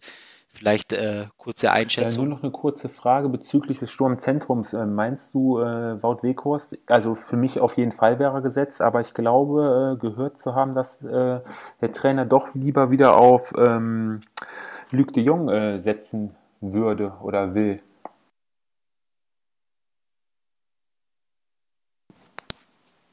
Wie ist da deine Einschätzung? Also ich glaube, er hat äh, im Moment, ähm, er wird vorne auf jeden Fall die Option irgendwann ziehen müssen mit äh, Weghorst, definitiv, und äh, mit Memphis Depay. Teilweise haben die Holländer ein ziemlich interessantes äh, System. Äh, in der Regel würde ich jetzt mal behaupten, die gehen mit einem 5-3-2 äh, in in die EM. Das waren zumindest die äh, ja, taktischen Aufstellungen in den letzten beiden Vorbereitungsspielen. Es könnte dann wiederum aber auch ein 4-3-3 werden. Ich glaube, abhängig äh, vom Gegner. Aber für mich äh, die Holländer, ja, je mehr ich mich damit beschäftigt habe, desto weniger Favorit sind sie für mich letztendlich auch geworden. Ähm, warum ich jetzt anfangs eigentlich auch äh, davon gesprochen habe, dass es eine absolute Hammergruppe ist. Ähm, alles, was dann dahinter kommt äh, und jetzt äh, für mich einfach mal oder, oder die, die Frage an euch, wer geht denn bei euch als Zweiter in der Gruppe durch? Ja, kann eigentlich nur Österreich sein, oder? vom Anfang her, vom Namen her, vom, vom Namen her würde ich auch auf jeden Fall die Österreicher tippen. Wobei, ähm, also ich habe mich ja nicht groß mit der Gruppe beschäftigt, aber man liest und hört ja auch einiges, ähm, soll die Ukraine ziemlich äh, junge, hoffnungsvolle Mannschaft ins Rennen schicken, die wohl auch das ein oder andere Top-Talent mit an Bord hat. Äh, und die könnten wohl auch für die eine oder andere Überraschung sorgen. Also wird es wahrscheinlich ein Kampf zwischen der Ukraine und den Österreichern um Platz zwei werden. Ja, ganz genau. Äh, mein Tipp hier für alle, die zuhören und äh, vielleicht auf ein, auf ein heißes äh, Pferd setzen wollen, das ist die graue Maus äh, der Gruppe, die Ukrainer. Äh, spielen in dem ja, 4-1, 4-1 äh, sehr wahrscheinlich oder in einem 3-4-3, wenn es ein bisschen offensiver ausgerichtet sein soll. Ähm, die Ukrainer auch ähm, tatsächlich äh, dieses Jahr noch ungeschlagen, unter anderem auch äh, ein Unentschieden gegen die Franzosen äh, geholt in der WM-Quali. Star der Mannschaft. Wer hat spontan auf der Zunge? Äh, Jamolenko? Mm. Ich würde, ja, Man City, Man dieser City. Äh, schmale, blonde Zinchenko. Richtig, könnte aber auch äh, der Trainer sein, nämlich Shevchenko. Macht er als Spielertrainer mit oder äh, steht er nur an der Seitenlinie? Der steht äh, nur an der Seitenlinie, nee, äh, tatsächlich, aber es ist äh, erstaunlich, auch Ukraine, ähm, eine Mannschaft, die zu ja, Großteil eigentlich aus Spielern besteht, die wirklich in der Heimat äh, spielen, Dynamo Kiew oder Schachtjor äh, Donetsk, klar, die zwei großen Vereine. Äh, der Superstar schlechthin, äh, Zinchenko, der eben äh, bei City auch äh, wirklich äh, regelmäßig spielt, also da auch eine tragende Rolle. Und von daher ähm, ist für mich die Ukraine geht als Zweiter durch äh, um die Gruppe dann auch schnell zu Ende zu bringen. Ich glaube, äh, da gibt es auch nicht so viel zu besprechen, aber äh, für mich sind dann äh, auf Platz drei die, die Österreicher. Ähm, klar für uns äh, Deutsche, viele Bekannte aus der Bundesliga, Alaba, äh, Sabitzer, richtiger Knöpser mit, oder haben wir ja beim letzten Podcast auch drüber uns schon mal unterhalten, Kalajdzic, der weiß, wo die Kiste steht. Spieler wie Schlager, die mit Sicherheit auch noch eine gute Figur abgeben im, im Zentrum die Österreicher haben definitiv eine äh, gute Mannschaft, eine qualitativ gute Mannschaft, aber ähm, äh, zu mehr als äh, Platz drei für mich, äh, maximal Platz zwei ist äh, nicht drin. Und bei den Nordmazedoniern ist es so, vielleicht der eine oder andere hat es noch im Kopf, äh, der Sieg gegen Deutschland in der WM-Quali. Es war eine absolute Ausnahme. Bekanntester Spieler Goran Pandev mit 37 hat trotzdem noch knapp 30 Spiele in der Serie A hinbekommen. Äh, die Hälfte davon war allerdings als Einwechselspieler, so fair muss man auch sein. Äh, was das Schöne an Nordmazedonien war, tatsächlich, ich habe versucht mal mir irgendwie äh, rauszufinden, was für ein System die spielen. Das ist einfach undefinierbar, weil es einfach jedes Spiel anders war. Äh, also es war wirklich eine Viererkette, eine Dreierkette, eine Fünferkette. Ähm, wenn ich jetzt tippen müsste, wird es wahrscheinlich ein äh, Fünfer, eine Fünferkette.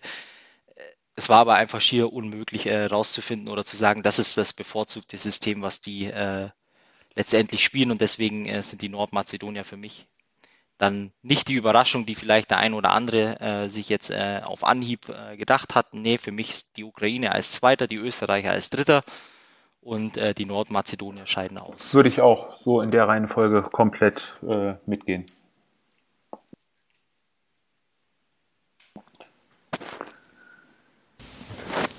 Das war, ja, das war die Hammergruppe. Hammergruppe C. Dann, dann wird es Zeit, dass wir wieder über einen richtigen Favoriten sprechen, oder? Ich bitte darum. Ich bitte dann würde ich sagen, sprechen wir über die Gruppe D und über England.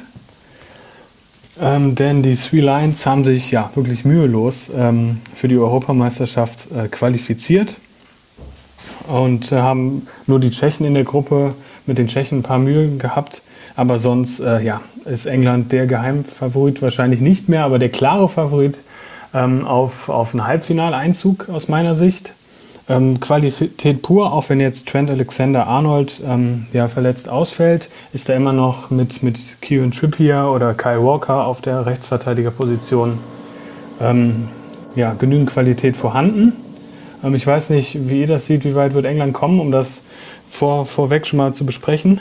Also Tendenz äh, Richtung Halbfinale gehe ich auch vollkommen mit.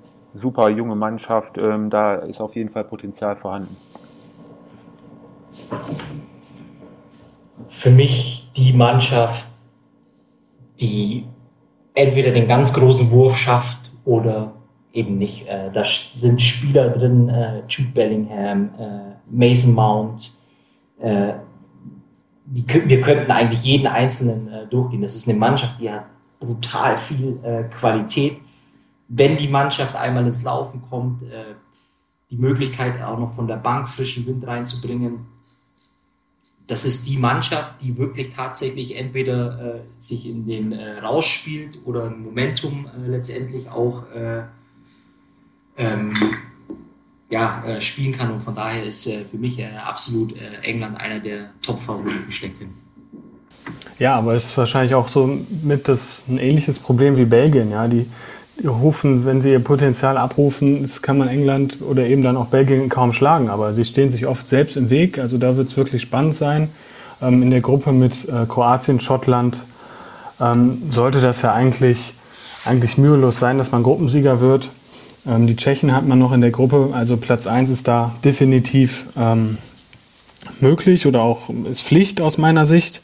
Ähm, wenn man das System anschaut, was Gareth Southgate äh, spielen lässt. Ist ein 4-3-3 mit ähm, ja, als Zielspieler klar Harry Kane vorne und dann hast du, Fabi hat es ja angesprochen, einfach wirklich die Qual der Wahl, gerade auf den Außenpositionen mit Marcus Rashford, Jaden Sancho, und du hast in der Zentrale mit Jordan Henderson, Jude Bellingham hast du auch angesprochen oder eben auch Jack Grealish.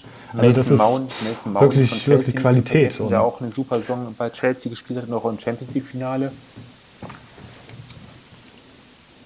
Ja, absolut. Und äh, da wird da es wirklich spannend sein, für wen sich Southgate dann entscheiden wird in, für, für die eine erste Elf. Spannend aus meiner Sicht ist nur die Torwartposition so wirklich. Ähm, festgelegt hat sich äh, der Trainer nämlich da noch nicht, ob er Jordan Pickford oder Sam Johnston äh, spielen wird. Mein Favorit ist ja eben Sam Johnston. Der hat, äh, ist zwar mit West Brom abgestiegen, hat aber da wirklich eine klasse Saison gespielt und Pickford hat äh, den Stammplatz ja an Robin Olsen äh, verloren. Äh, also da, man kennt ja das Problem mit den Torhütern in England. Da wird es auf jeden Fall spannend sein. Aber ja, ich glaube, wenn man das so alles, alles betrachtet, ist England ähm, als Gruppensieger oder sollte definitiv Gruppensieger äh, sein. Oder wie schätzt ihr das England ein? England als Gruppenerster gehe ich auf jeden Fall auch voll mit. Interessant wird dann, glaube ich, in der Gruppe. Ja, wobei der Platz 2 sollte, glaube ich, auch eigentlich auch schon fest reserviert sein, oder?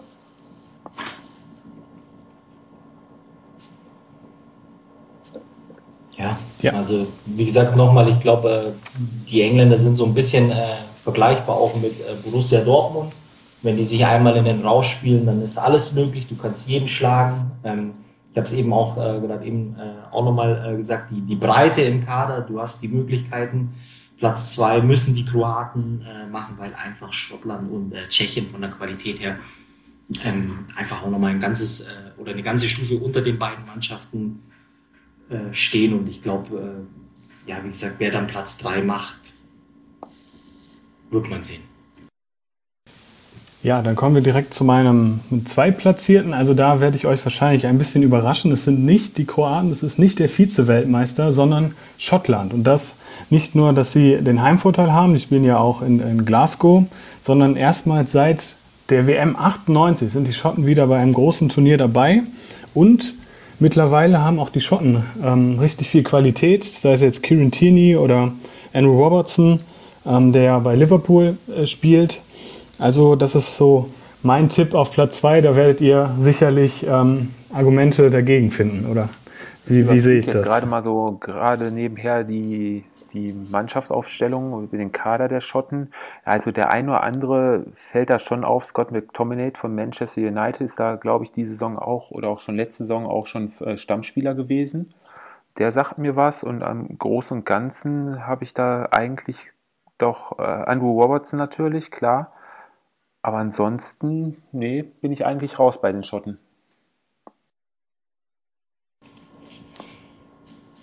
Ja, ich glaube halt am Ende des Tages ist es äh, auch bei so einem Turnier entscheidend, was du äh, an internationaler Erfahrung oder überhaupt an Erfahrung mitbringst. Und äh, da sind die Kroaten einfach äh, im Mittelfeld und vor allem auch im, im Angriff äh, so gut besetzt, äh, dass da die Schotten meines Erachtens nicht mithalten können.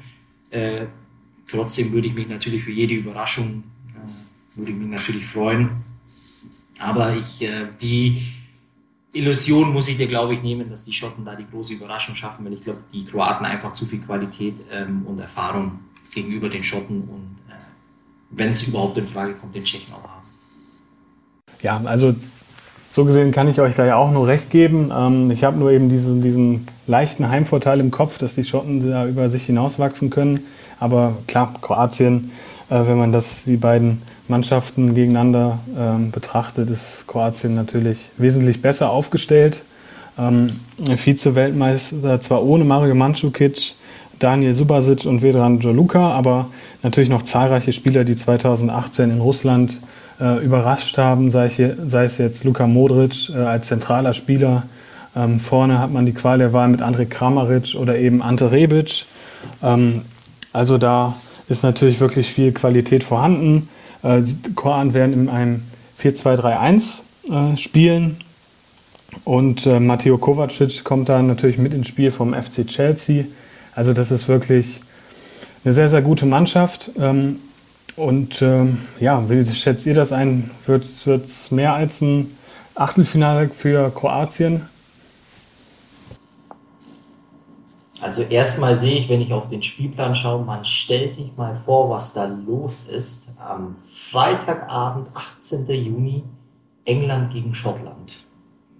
Halleluja, da ist die Hölle los. Ähm, nur mal so als äh, Zwischeninfo. Wie weit die Kroaten kommen, war die Frage. Richtig, ja nicht weit, weil es einfach in diesem Turnier viele große Nationen einfach gibt, die wieder äh, eine qualitativ richtig gute Mannschaft haben. Ähm, es sind die Engländer, es sind die Spanier, äh, alle, die wir gleich äh, auch nochmal besprechen. Und die Kroaten haben meines Erachtens dieses Jahr nichts unter den letzten äh, vier beziehungsweise acht vielleicht, aber unter den letzten vier auf keinen Fall. Also ich denke, Achtelfinale, je nachdem, wen die Kroaten dann halt erwischen, könnte es eventuell fürs Viertelfinale reichen, aber darüber hinaus ähm, wird es nichts. Du hast es schon angesprochen, das Mittelfeld ist äh, wirklich äh, richtig klasse. Noch Modric, der aber wahrscheinlich auch das letzte große Turnier spielen wird. Dann hast du noch äh, gerade vergessen Brozovic von Inter Mailand, der da diese Saison eine tragende Rolle bei Inter gespielt hat. Ja, und äh, Peresic, Kramaric, Rebic, die kennen wir auch noch alle aus, äh, aus der Bundesliga und so. Also maximal das Viertelfinale. Ja, und ich glaube, um Platz 4, da brauchen wir uns, sind wir uns alle einig, dass das werden die Tschechen sein. Die haben mit Thomas Suchek einen ja, der wenigen Spieler, die über internationale Erfahrung verfügen bei West Ham United. Aber ich glaube, äh, bei da können wir es kurz machen. Tschechien kann im Prinzip nur überraschen bei dem Turnier. Und, aber mehr als Platz 4, Platz 4 wird es nicht. Also ich kenne dich ja jetzt auch schon eine Zeit lang, Sören ehrlicherweise muss ich sagen, bin ich ein bisschen überrascht. Ich dachte, du kommst jetzt mit den äh, Tschechen ein bisschen als, äh, also schon viel früher, äh, als wir über die Gruppe gesprochen haben, als irgendwie Geheimtipp, äh, weil ich glaube, der ein oder andere in der Truppe ist ehrlicherweise qualitativ gar nicht so schlecht. Äh, und ich würde sogar äh, so weit gehen, dass ich die Tschechen noch vor den Schotten sogar in der Gruppe sehe. Ja, wir haben natürlich einige interessante Spieler und die auch wirklich ähm, international äh, ja, ihre, ihre Leistung schon abgerufen haben. Nur ja, ich glaube, dass. Bundesliga, oder? Ja, klar. Äh, Patrick Schick von Bayer Leverkusen. Äh, Darida äh, von Hertha BSC. Ja, das stimmt schon. Aber ich, glaub, aber ich glaube schon, dass, dass ähm, die anderen drei Mannschaften ähm, da, also das das ist das, der erste Spieltag ist das ja bei der EM, glaube ich, generell so, ist im Prinzip schon mitentscheidend, in welche Richtung es geht. Tschechien spielt gegen Schottland. So, und wer da gewinnt, hat den dritten Platz aus meiner Sicht dann schon sicher. So, und ähm, die Tschechen müssen dann eben in, dem, in, in Glasgow spielen, ähm, haben den keinen Heimvorteil und deshalb sehe ich schon, dass die Schotten sich als dritten, als drittplatzierten durchsetzen wie gesagt, ich äh, lasse mich gerne überraschen. Ich glaube ähm, tatsächlich, dass es eine Gruppe ist, wo man sich auch wirklich ganz gut anschauen kann. Ähm, es ist jetzt keine Gruppe, wo ich jetzt sagen würde, die ist qualitativ äh, wenig interessant äh, und, und die Spiele könnten auch nicht so gut werden. Ich glaube zum Beispiel auch, es ist ein Spiel, Schottland, Tschechien kann mit Sicherheit auch äh, mehr bringen, als man sich vielleicht anfangs ähm, letztendlich vorstellen würde, wahrscheinlich, nehme ich an. Ja, definitiv. Und die Stimmung wird sicherlich auch bombastisch sein. Abschließend zu der Gruppe ähm, habe ich noch eine Frage äh, rausgesucht, auch wenn Trent Alexander Arnold jetzt bei England äh, verletzt nicht dabei sein wird. Ähm, würde ich gerne von euch wissen, was denn das größte Hobby von Alexander Arnold neben dem Fußball ist. Wenn so eine Frage schon kommt, dann kann es wahrscheinlich nicht irgendwie Golf oder Playstation spielen sein. Ähm, ich würde jetzt einfach mal auf Angeln tippen.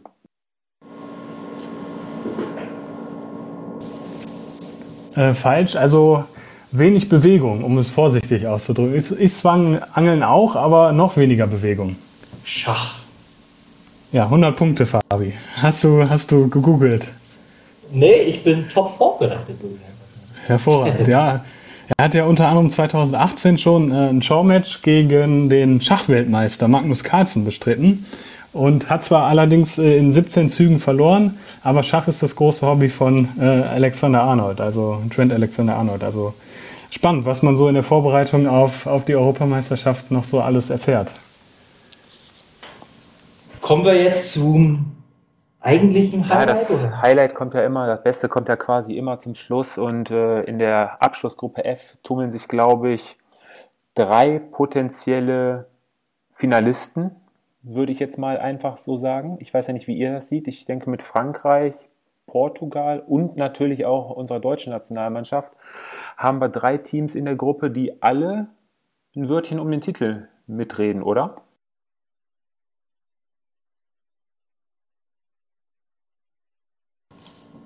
Ja, also in erster Linie haben, hat Sören und ich haben es natürlich einfach äh, gemacht bei der Vorbereitung, dass wir dir am Ende auch noch die Gruppe F gegeben haben, äh, weil da gibt es am meisten zu besprechen äh, und gleichzeitig auch, äh, glaube ich, ist die Gruppe ähm, ja, am einfachsten, aber auch am spannendsten. Genau, und weil es da so viel zu besprechen gibt, fangen wir direkt mal an. Ähm, in der Gruppe würde ich mit meinem persönlichen Gruppenfavoriten und auch äh, Favoriten auf den Europameisterschaftstitel anfangen. Nein, es ist nicht Deutschland, es ist Frankreich. Ja, die Franzosen, Franzosen in der Quali mit 25 Punkten ganz entspannt durchmarschiert. Mit dem einen, einen Ausrutscher hatten sie, mit einer Niederlage in der Türkei und einem Unentschieden im Rückspiel. Also die Türken haben den Franzosen nicht so gelegen. Allerdings jetzt auch die letzten beiden ähm, Vorbereitungsspiele ganz souverän absolviert gegen Wales und gegen Bulgarien, jeweils 3-0. Ähm, ich meine, jeder, der sich den Kader mal durchliest, ähm, hatte eigentlich Bock mit der Mannschaft auf der Playstation zu spielen, hatte Pogba, glaube ich, jetzt vor kurzem im Interview äh, gesagt. Also wer sich die Mannschaft, die, die, den Kader durchliest, der kommt ja wirklich ins Schwärmen. Das fängt hinten in der Abwehr und im Tor an, geht übers Mittelfeld und den Sturm. Also die Franzosen haben eine bombastische Mannschaft mit grandiosen Einzelspielern. Ähm, Didier Deschamps hat da wirklich die Qual der Wahl, wen er aufstellt beim ersten Spiel gegen die deutsche Mannschaft. Ähm, ja, wer, wer ist in eurer Meinung nach der absolute ähm, Führungsspieler in der Mannschaft. Da gibt es so zwei, drei Spieler, die schon seit Jahren da mehr oder weniger das Sagen in der Mannschaft haben. Hm, ich würde mal eure Tipps, ihr habt drei, also drei Namen, müsst ihr mir mal nennen.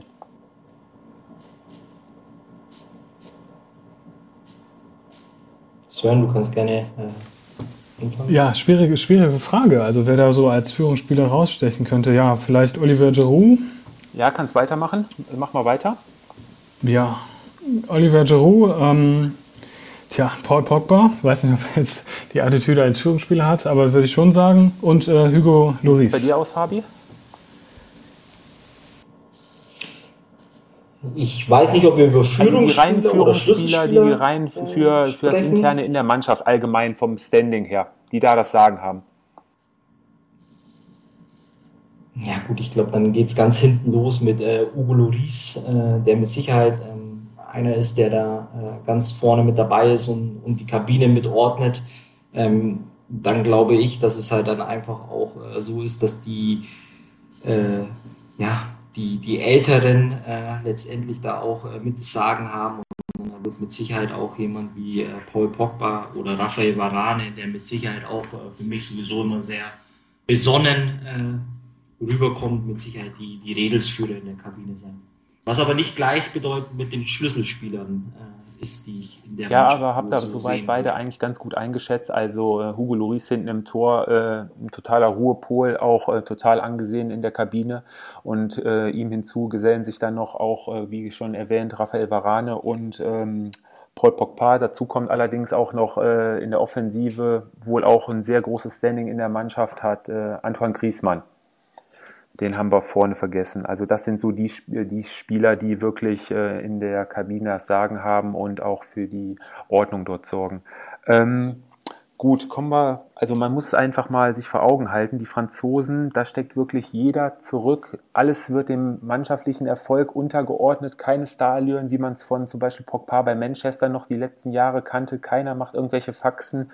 Also da muss man die Didier schon schon ein Riesenkompliment machen, was er da in den letzten Jahren aufgebaut hat in der Mannschaft. Da läuft jeder für jeden, macht die unnötigen Meter auch mal und wir fangen einfach mal hinten in der Abwehr an auf den Außenverteidigerpositionen sind gesetzt ähm, vom deutschen Meister Bayern München Lukas Hernandez auf der linken Seite und äh, Benjamin Pavard auf der rechten Seite. Und äh, im Zentrum spielen Raphael Varane und äh, Kim Pembe von PSG. Da gibt es so im Großen und Ganzen ähm, keine großen Alternativen, die sich da aufdrängen gerade auf den Außenpositionen haben die Franzosen, was die rechte Seite für den Ersatz von ähm, Benjamin Pavard angeht, ähm, also das ist, wenn man so nach dem Haar in der Suppe sucht, eigentlich so mit die einzige Position, wo die Franzosen vielleicht ein bisschen schwächer besetzt sind. Da wäre der Ersatz von äh, Lyon, Leo Dubuis. Aber ich denke, das Mittelfeld ähm, saugt vorher schon einiges ab, fängt einige Bälle ab. Ähm, da haben wir mit Paul Pogba und einem unserer absoluten Lieblingsspieler, glaube ich, von uns dreien, ähm, mit Conte, ein super besetztes defensives Mittelfeld, wo man schon als offensiver Anläufer schon seine Probleme gegen die beiden hat.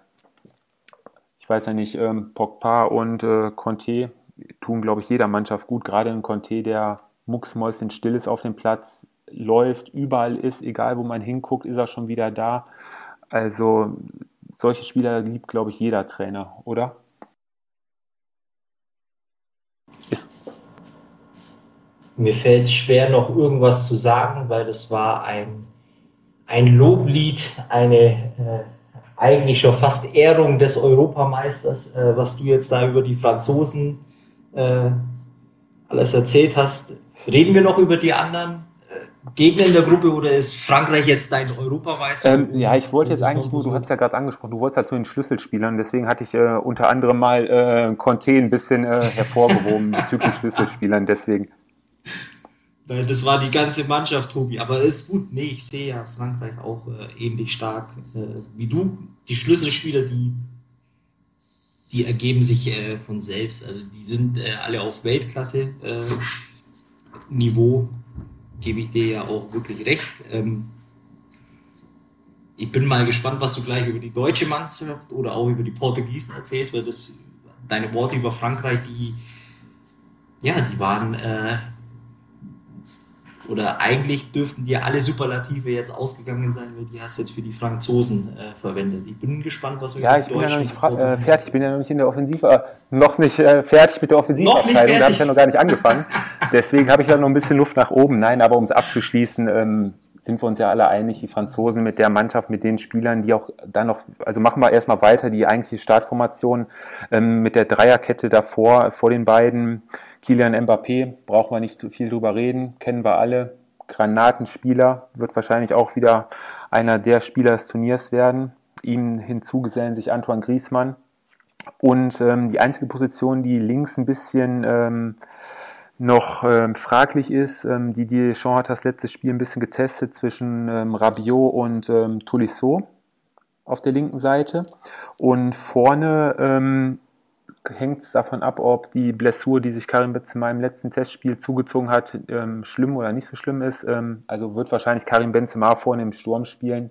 Und das wäre dann erstmal nur die erste Elf. Und ähm, was die Franzosen dann, wenn es da mal schlecht läuft, noch von der Bank bringen können, ähm, Kingsley Coman, dann haben wir Usman Dembele auf der, von Barcelona, Olivier Giroud, also quasi fast zwei gleich starke Mannschaften können die Franzosen stellen.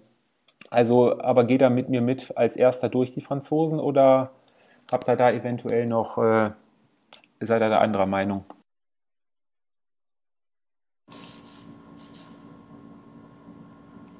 Ja, ich traue mich ja gar nicht mehr, dir jetzt äh, zu widersprechen. Ähm, ich halte aber jetzt einfach mal dagegen, ähm, weil ich glaube, äh, dass es Frankreich unbestritten äh, von, von dem Kader und von, von der äh, Qualität her die Mannschaft ist, die in der Breite die, die meiste Qualität mit sich äh, bringt. Ich glaube aber trotzdem, ähm, dass es darauf ankommt, wie die Franzosen ins Turnier starten und sie starten gegen eine sehr, sehr starke deutsche Mannschaft auch ins Turnier. Und ähm, ich glaube, so einfach äh, wie jetzt auf dem Papier wird es für die Franzosen nicht werden. Und wie es bei so einer EM ist, äh, wenn du ins Turnier vielleicht nicht so gut startest, mit, äh, nicht mit einem Sieg, ähm, dann wird es im zweiten Spiel auch schon, äh, der, der Druck wird höher. Und ich glaube, äh, um einfach mal dagegen zu halten, es wird ein äh, Kopf-an-Kopf-Rennen äh, mit der deutschen Mannschaft in den Gruppen. Sören, wie siehst du es?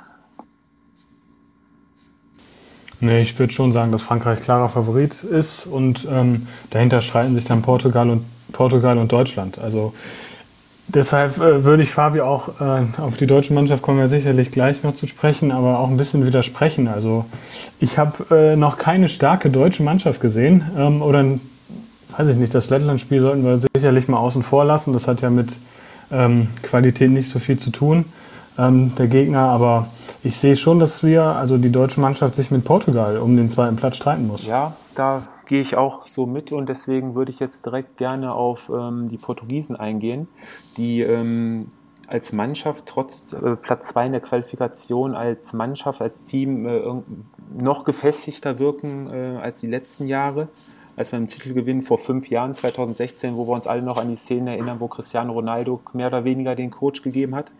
Ähm, von damals die Offensivkünstler, die uns alle so viel Freude bereitet haben, Nani, Koreshma, wir erinnern uns an die Außenrisspässe von ihm, ähm, die sind leider nicht mehr mit dabei. Allerdings gleicht ja mittlerweile die portugiesische Mannschaft schon mehr oder weniger einer Premier League-Auswahl. Wenn man da mal den einen oder anderen Spieler hervorheben will, denken wir alle mal an Bruno Fernandes von Manchester United, der eine grandiose Saison dort gespielt hat.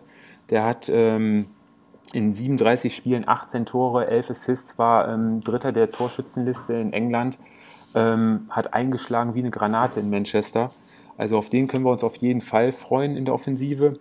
Aber dann haben wir auch noch den ähm, Premier League-Spieler des Jahres, einen Verteidiger mit Ruben Diaz der auf jeden Fall Manchester City dieses Jahr auch den einen oder anderen Punkt hinten noch äh, gerettet hat. Ein super Verteidiger, ein ruhiges Aufbauspiel, sehr, sehr zweikampfstark, kopfballstark. Also dort haben die Portugiesen hinten, wenn man da mal auf unseren, den kennen wir glaube ich auch noch alle ziemlich gut, mit mittlerweile 35 Jahren, nee, stimmt gar nicht, mit 38 Jahren, PP, spielt immer noch, wird wahrscheinlich sein allerletztes Turnier jetzt sein. In der Verteidigung hätten wir dann quasi Pepe und Ruben Diaz im Zentrum. Und auf den Außenverteidigerpositionen haben wir den aus Dortmund bekannten Rafael Guerrero, der ja auch einen ziemlichen Offensivdrang hat. Und ähm, auf der linken Seite entweder Nelson Semedo oder ähm, Cancelo. Da wird man dann mal schauen, für wen sich der Trainer entscheidet. Mm. Und im Tor haben wir von Wolverhampton aus der Premier League äh, Rui Patricio. Auch eine starke Saison gespielt war, glaube ich, mit äh, über 70 Prozent abgewehrten Schüssen auch einer der sehr guten Torhüter in der Premier League. Von daher äh, die Verteidigung der Put. Aber jetzt mal, mal eine Frage stellen wir jetzt die Portugiesen plötzlich auch noch äh, über die unsere deutsche Mannschaft von der Qualität her, so wie sich das anhört, ähm, kommen wir auch bei den Portugiesen nicht mehr aus dem Schwärmen raus und, und langsam glaube ich, gehen wir in die falsche Richtung, weil ich glaube, wir machen uns dann äh, schon viel, viel schlechter, als wir eigentlich sind. Mm, nein, zu den Deutschen kommen wir ja gleich auch noch und da ist ja auch äh, längst nicht alles schlecht, wie es auch ähm, gerade vor Monaten noch überall in der Presse geschrieben wurde. Ähm, nur ich finde persönlich, finde ich ähm, die Portugiesen als Mannschaft jetzt, äh, jetzt auch nicht schlecht. Also verstehe mich da jetzt nicht falsch. Ähm, das soll jetzt kein Geschwärm ja, für die Portugiesen sein, um Gottes Willen. Aber die haben schon ein paar sehr gute Kicker, die wir auf jeden Fall auch in der Mannschaft haben. Ja, aber ich könnte jetzt äh, genauso gut, könnte ich ja jetzt auch äh, anfangen, äh, den deutschen Kader runterzulesen und zu sagen, oh, wir haben mit Manuel Neuer den besten Torhüter der Welt, wir haben mit äh, Mats Hummels einen der Top 3, 4, 5 Innenverteidiger äh, der Welt, wir haben mit äh, Leon Goretzka einen der besten Box-to-Box-Spieler, äh, die es im Moment im europäischen Fußball gibt. Wir haben mit äh, Joshua Kimmich äh, einen der besten Sechser, die es momentan im Weltfußball gibt und, und, und, und, und. Ähm, wisst ihr, was ich meine? Also ich glaube, wir müssen schon aufpassen, dass wir ähm, die Portugiesen jetzt nicht äh, in, in den Regal reinstellen, wo wir Deutschen äh, uns nicht mal auf Zehenspitzen äh, strecken können und hinkommen, sondern ich glaube, meines Erachtens zumindest, also ihr könnt mich gern äh, korrigieren, wenn ich falsch bin. Äh, abgesehen davon war Portugal übrigens immer eine Mannschaft, die uns sehr gelegen hat äh, bei Turnieren. Wenn es jemand von euch weiß, ich bin der Meinung, dass wir gegen die Portugiesen in den letzten Turnieren, würde ich immer behaupten, äh, gut ausgesehen haben. Richtig?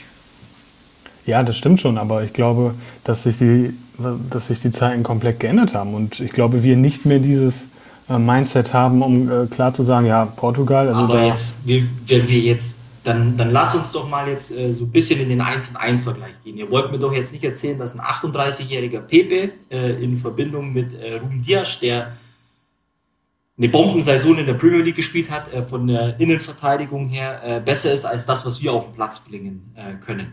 Wir haben mit äh, Antonio Rüdiger einen Champions League-Sieger, wir haben mit äh, Mats Hummels einen äh, gestandenen, äh, ja, international Top-Klasse-Mann, äh, ähm, der in der Innenverteidigung spielen kann. Äh, wir haben die Alternativen, die die Portugiesen meines Erachtens äh, in der Qualität nicht haben, mit ähm, einem Matthias Ginter beispielsweise oder im Zweifel auch einen Niklas Süde, der von der Zweikampfstärke her und von der Schnelligkeit her mit Sicherheit besser ist als das die Alternative von Portugal. Ich wäre jetzt Fonte, auch noch auf die, ist, Fonte, um dich ein bisschen äh, von, zu, auszubremsen, äh. ich wäre jetzt auch auf die äh, Problemzonen der äh, Portugiesen gerade hinten in der Verteidigung jetzt äh, eingegangen. Da hast du schon angesprochen äh, mit Pepe und auch mit Fonte, der auch, wie du schon sagst, 35 ist. Ähm, die sind wirklich in die Jahre gekommen, die Grundgeschwindigkeit ist nicht mehr da, die Sprintgeschwindigkeit ist nicht mehr da, also die werden definitiv ihre Probleme gerade gegen die Franzosen und auch gegen die deutsche Mannschaft bekommen, wenn da,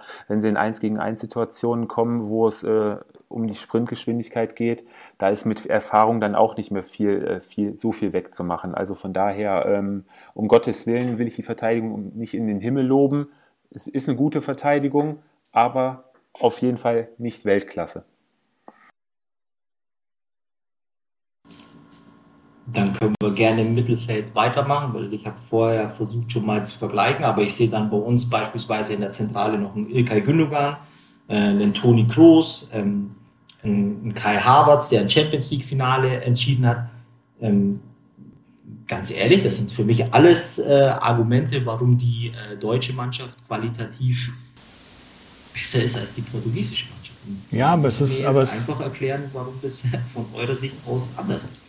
Ja, aber es ist doch die Frage des Systems, oder? Das ist doch die Frage. Wo spielen die Spieler? Und wenn ich sehe, dass äh, Josua Kimmich, äh, Kimmich ähm, als Rechtsverteidiger höchstwahrscheinlich spielen wird und eben nicht auf der 6, dann, dann verschiebt sich das ja schon. Und dann hast du eben, kannst du eben diesen 1 zu 1 Vergleich zwar machen, aber entscheidend ist ja, dann, Sir, wo die Spieler in diesem System spielen. Das ist ja die Frage. Dann, dann, muss ich dich jetzt aber unterbrechen, weil dann habe ich mit äh, Joshua Kimmich äh, immer noch einen äh, weil er eben so vielseitig und äh, ähm, auch in der Vergangenheit das schon mal gespielt hat, eben einen Rechtsverteidiger geben kann, den wahrscheinlich in, in der Qualität nicht viele andere Mannschaften in ihrem Kader haben. Und was dann der entscheidende Unterschied ist, dann habe ich im Zentrum die Möglichkeit, den Ilkay Gündogan aufzustellen. Ich kann den Toni Groß spielen lassen. Äh, vielleicht kann ich sogar, äh, Tobi, letzte Woche wolltest du mir noch äh, einreden, dass Emre Can ein Mentalitätsspieler ist. Äh, den gibt es auch noch im Kader. Also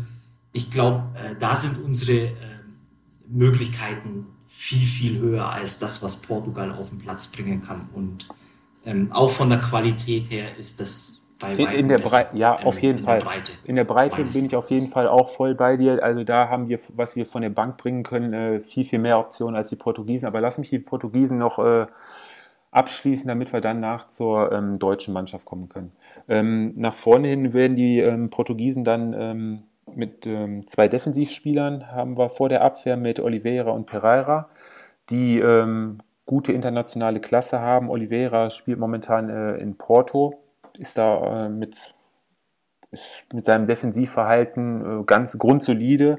Pereira in Paris ähm, hat nicht so viel Spielpraxis dieses Jahr gehabt, war viel verletzt. Ähm, da wird man sehen, wie er sich äh, zurechtfindet.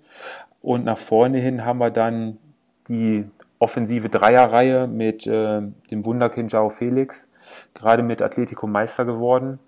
Auf der linken Seite ähm, aus Liverpool ähm, Thiago Jota der in 19 Spielen neun Tore geschossen hat nach seiner Verletzung. Das ging auch äh, wieder steil bergauf. Und ähm, auf der rechten Seite, wie schon erwähnt, ähm, Bruno Fernandes, der für alle Standards äh, mit Cristiano Ronaldo zusammen zuständig sein wird. Und halt auch angesprochen Cristiano Ronaldo vorne in der Spitze. Und das wäre quasi die erste Elf, mit der Portugal ins Rennen gehen würde. Und ähm, ja, also die Portugiesen werden in der Gruppe sich mit der, also es ist tagesformabhängig, wir wissen, wie so ein Turnier laufen kann, kann alles passieren, ähm, aber die Deutschen werden wahrscheinlich ähm, als Gruppenzweiter durchgehen, knapp vor den Portugiesen. Ähm, dann können wir jetzt zur deutschen Mannschaft kommen. Nachdem wir uns da ja gerade schon so schön ähm, drüber unterhalten haben. Ähm, wie habt ihr denn, was habt ihr allgemein für ein Gefühl bei der deutschen Mannschaft? Von der Grundstimmung her? Tendenzmäßig. Turniermannschaft Deutschland?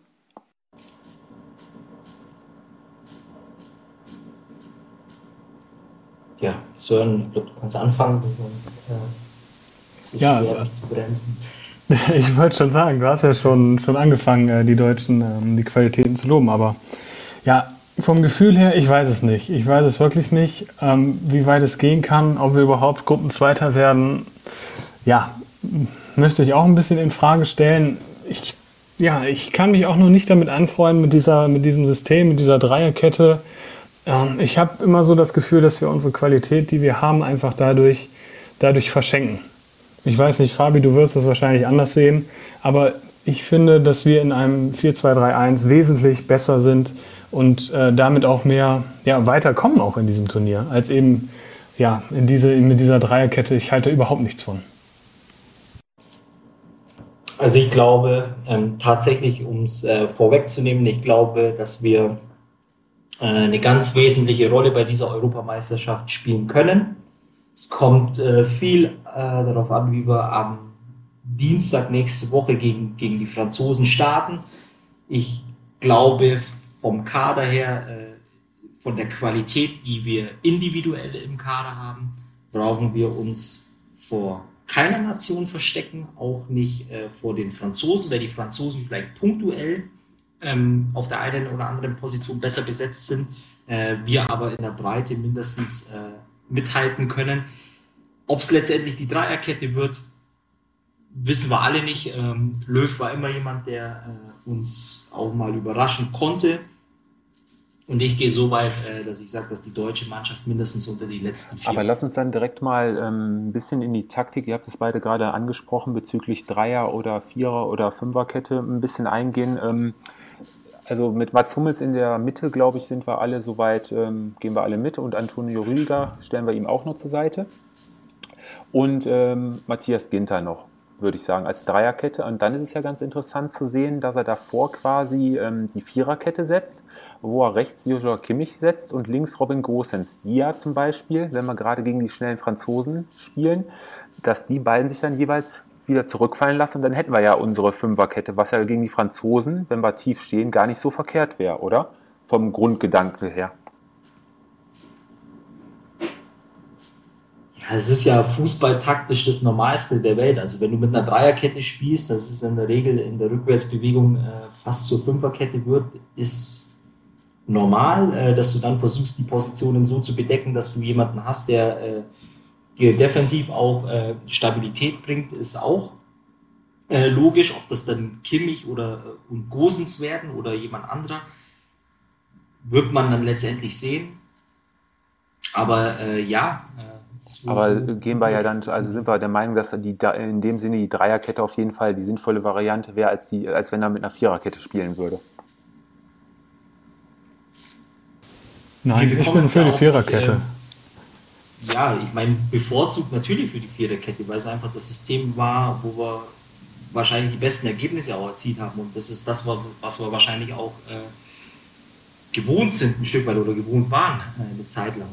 Ähm, was ich nur ergänzend zu deiner Aufstellung, ob es äh, Matthias Ginter wird, weiß ich nicht. Äh, wir sind alle beim Training und so weiter nicht dabei. Ich glaube, dass äh, Niklas Süle immerhin auch noch eine Chance haben könnte. Ähm, auch wenn ich, äh, habe ich ja letzte Woche auch schon gesagt, von ihm äh, ein bisschen enttäuscht bin, aber ich gehe mal davon aus, dass der mit Sicherheit auch eine Option sein könnte auf der Position. Interessant wird ja dann auch die Aufstellung ähm, im zentralen Mittelfeld sein. Da hat Joachim Löw die letzten Spiele auf ähm, Toni Kroos und Ilka Gündogan gesetzt. Ähm, auch ähm, für euch ähm, die erste Wahl oder habt ihr da eine andere Idee? ja. Fabi macht durch. Also ich, ich habe eine andere Idee, weil ich ehrlicherweise, wenn äh, Leon Goretzka fit wäre, äh, hätte der bei mir einen Platz äh, in der Mitte äh, und in dem Fall würde ich äh, Toni Kroos opfern, äh, weil ich es einfach gern mal sehen würde oder sehen wollen würde, wie wir im Zentrum auch eine gewisse Dynamik einfach behalten mit Gündogan, der einfach für mich ein Stück weit agiler, beweger, beweglicher ist als äh, Toni Kroos, gleichzeitig aber auch das gleiche äh, Füßchen äh, äh, besitzt, also vom Ballgefühl her. Und dann Leon Goretzka mit, seinen, äh, ja, mit seiner Power und seinem äh, Tempo dann äh, als Spieler zwischen Box zu Box wäre so der Wunsch, den, oder die Wunschaufstellung, die ich wohl hätte. Letztendlich wird es wohl auf Kroos Gündogan hinauslaufen, weil Goretzka auch eben nicht fit ist, oder? Sören, was war deine Meinung? Was würdest du sagen? Ja, äh, Fabi hat mir das so ein bisschen äh, weggenommen. Ähm, also Toni Kroos, also klar, wenn Goretzka fit ist, hätte aus meiner Sicht äh, Kroos auch keinen Platz mehr in der ersten Elf und dann hätte ich auch tatsächlich mit Goretzka und Gündogan ähm, gespielt. Ja, vielleicht sehen wir das ja noch zum letzten Gruppenspiel oder dann eventuell im Achtelfinale. Schauen wir dann einfach mal. Und nach vorne hätten wir ja dann ähm, Thomas Müller, der auf jeden Fall gesetzt sein wird. So wie er die letzten Spiele auch gespielt hat, hat man, glaube ich, gesehen, dass der der Nationalmannschaft äh, mehr als gut tut. Und ähm, auf den Außenpositionen hätten wir ja dann noch, ähm, den hätten wir dann noch Serge Gnabry, beziehungsweise Serge Gnabry im Zentrum als Stürmer und ähm, Kai Havertz oder, also ich persönlich würde eher auf äh, Timo Werner setzen.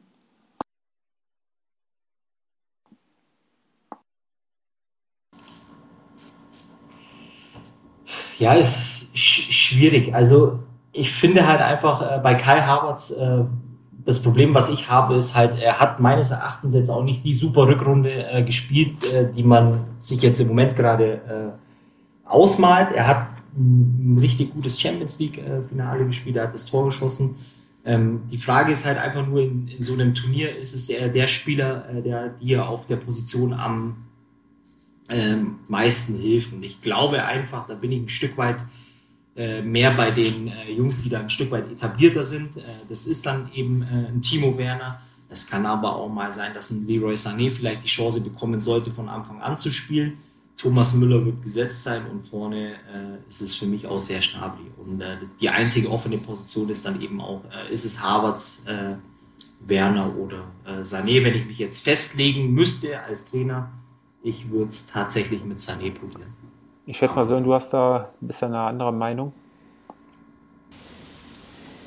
Ja, ich glaube, gegen Frankreich werden wir, werden wir defensiv stehen und auf unsere Möglichkeiten nach Ballverlusten setzen. Deshalb ist Timo Werner da, glaube ich, der geeignetere als, als Kai Havertz. Werner bringt halt ein bisschen mehr Speed mit.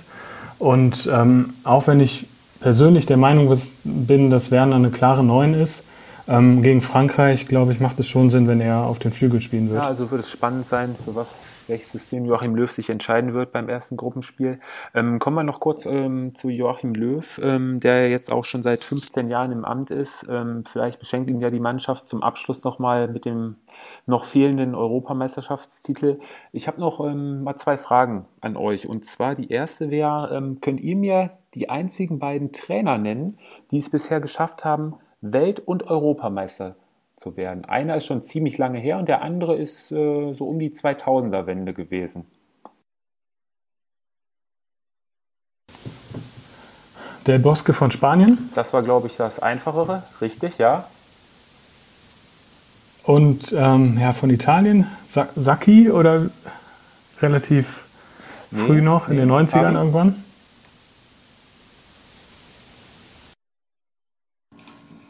Ich bin am Googeln. Äh, nein, Spaß, ich weiß es. war Helmut Schön. Der hat es schon mal einmal geschafft. 72, 74. So, und dann die letzte Frage.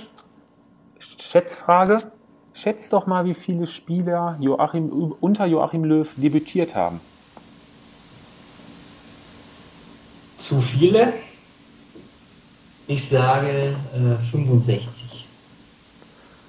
Dann sage ich 66. Und damit liegt ihr beide sowas von daneben. Es sind sage und schreibe 113 Spieler in diesen 15 Jahren. Das ist eine Hausnummer. Zwölf Torhüter und waren unter anderem auch dabei. Zwölf Torhüter? Wie kommt denn Neuer auf 100 Länderspiele? Ja, wahrscheinlich haben sie auch nur, äh, okay. ja, wie auch immer. Da waren ja zig verschiedene Testspiele mal bei. Ja, kommt alles dann zusammen. Ja, also äh, Tobi, äh, für dich sozusagen, äh, Frankreich äh, wird Europameister, für Sören Frankreich.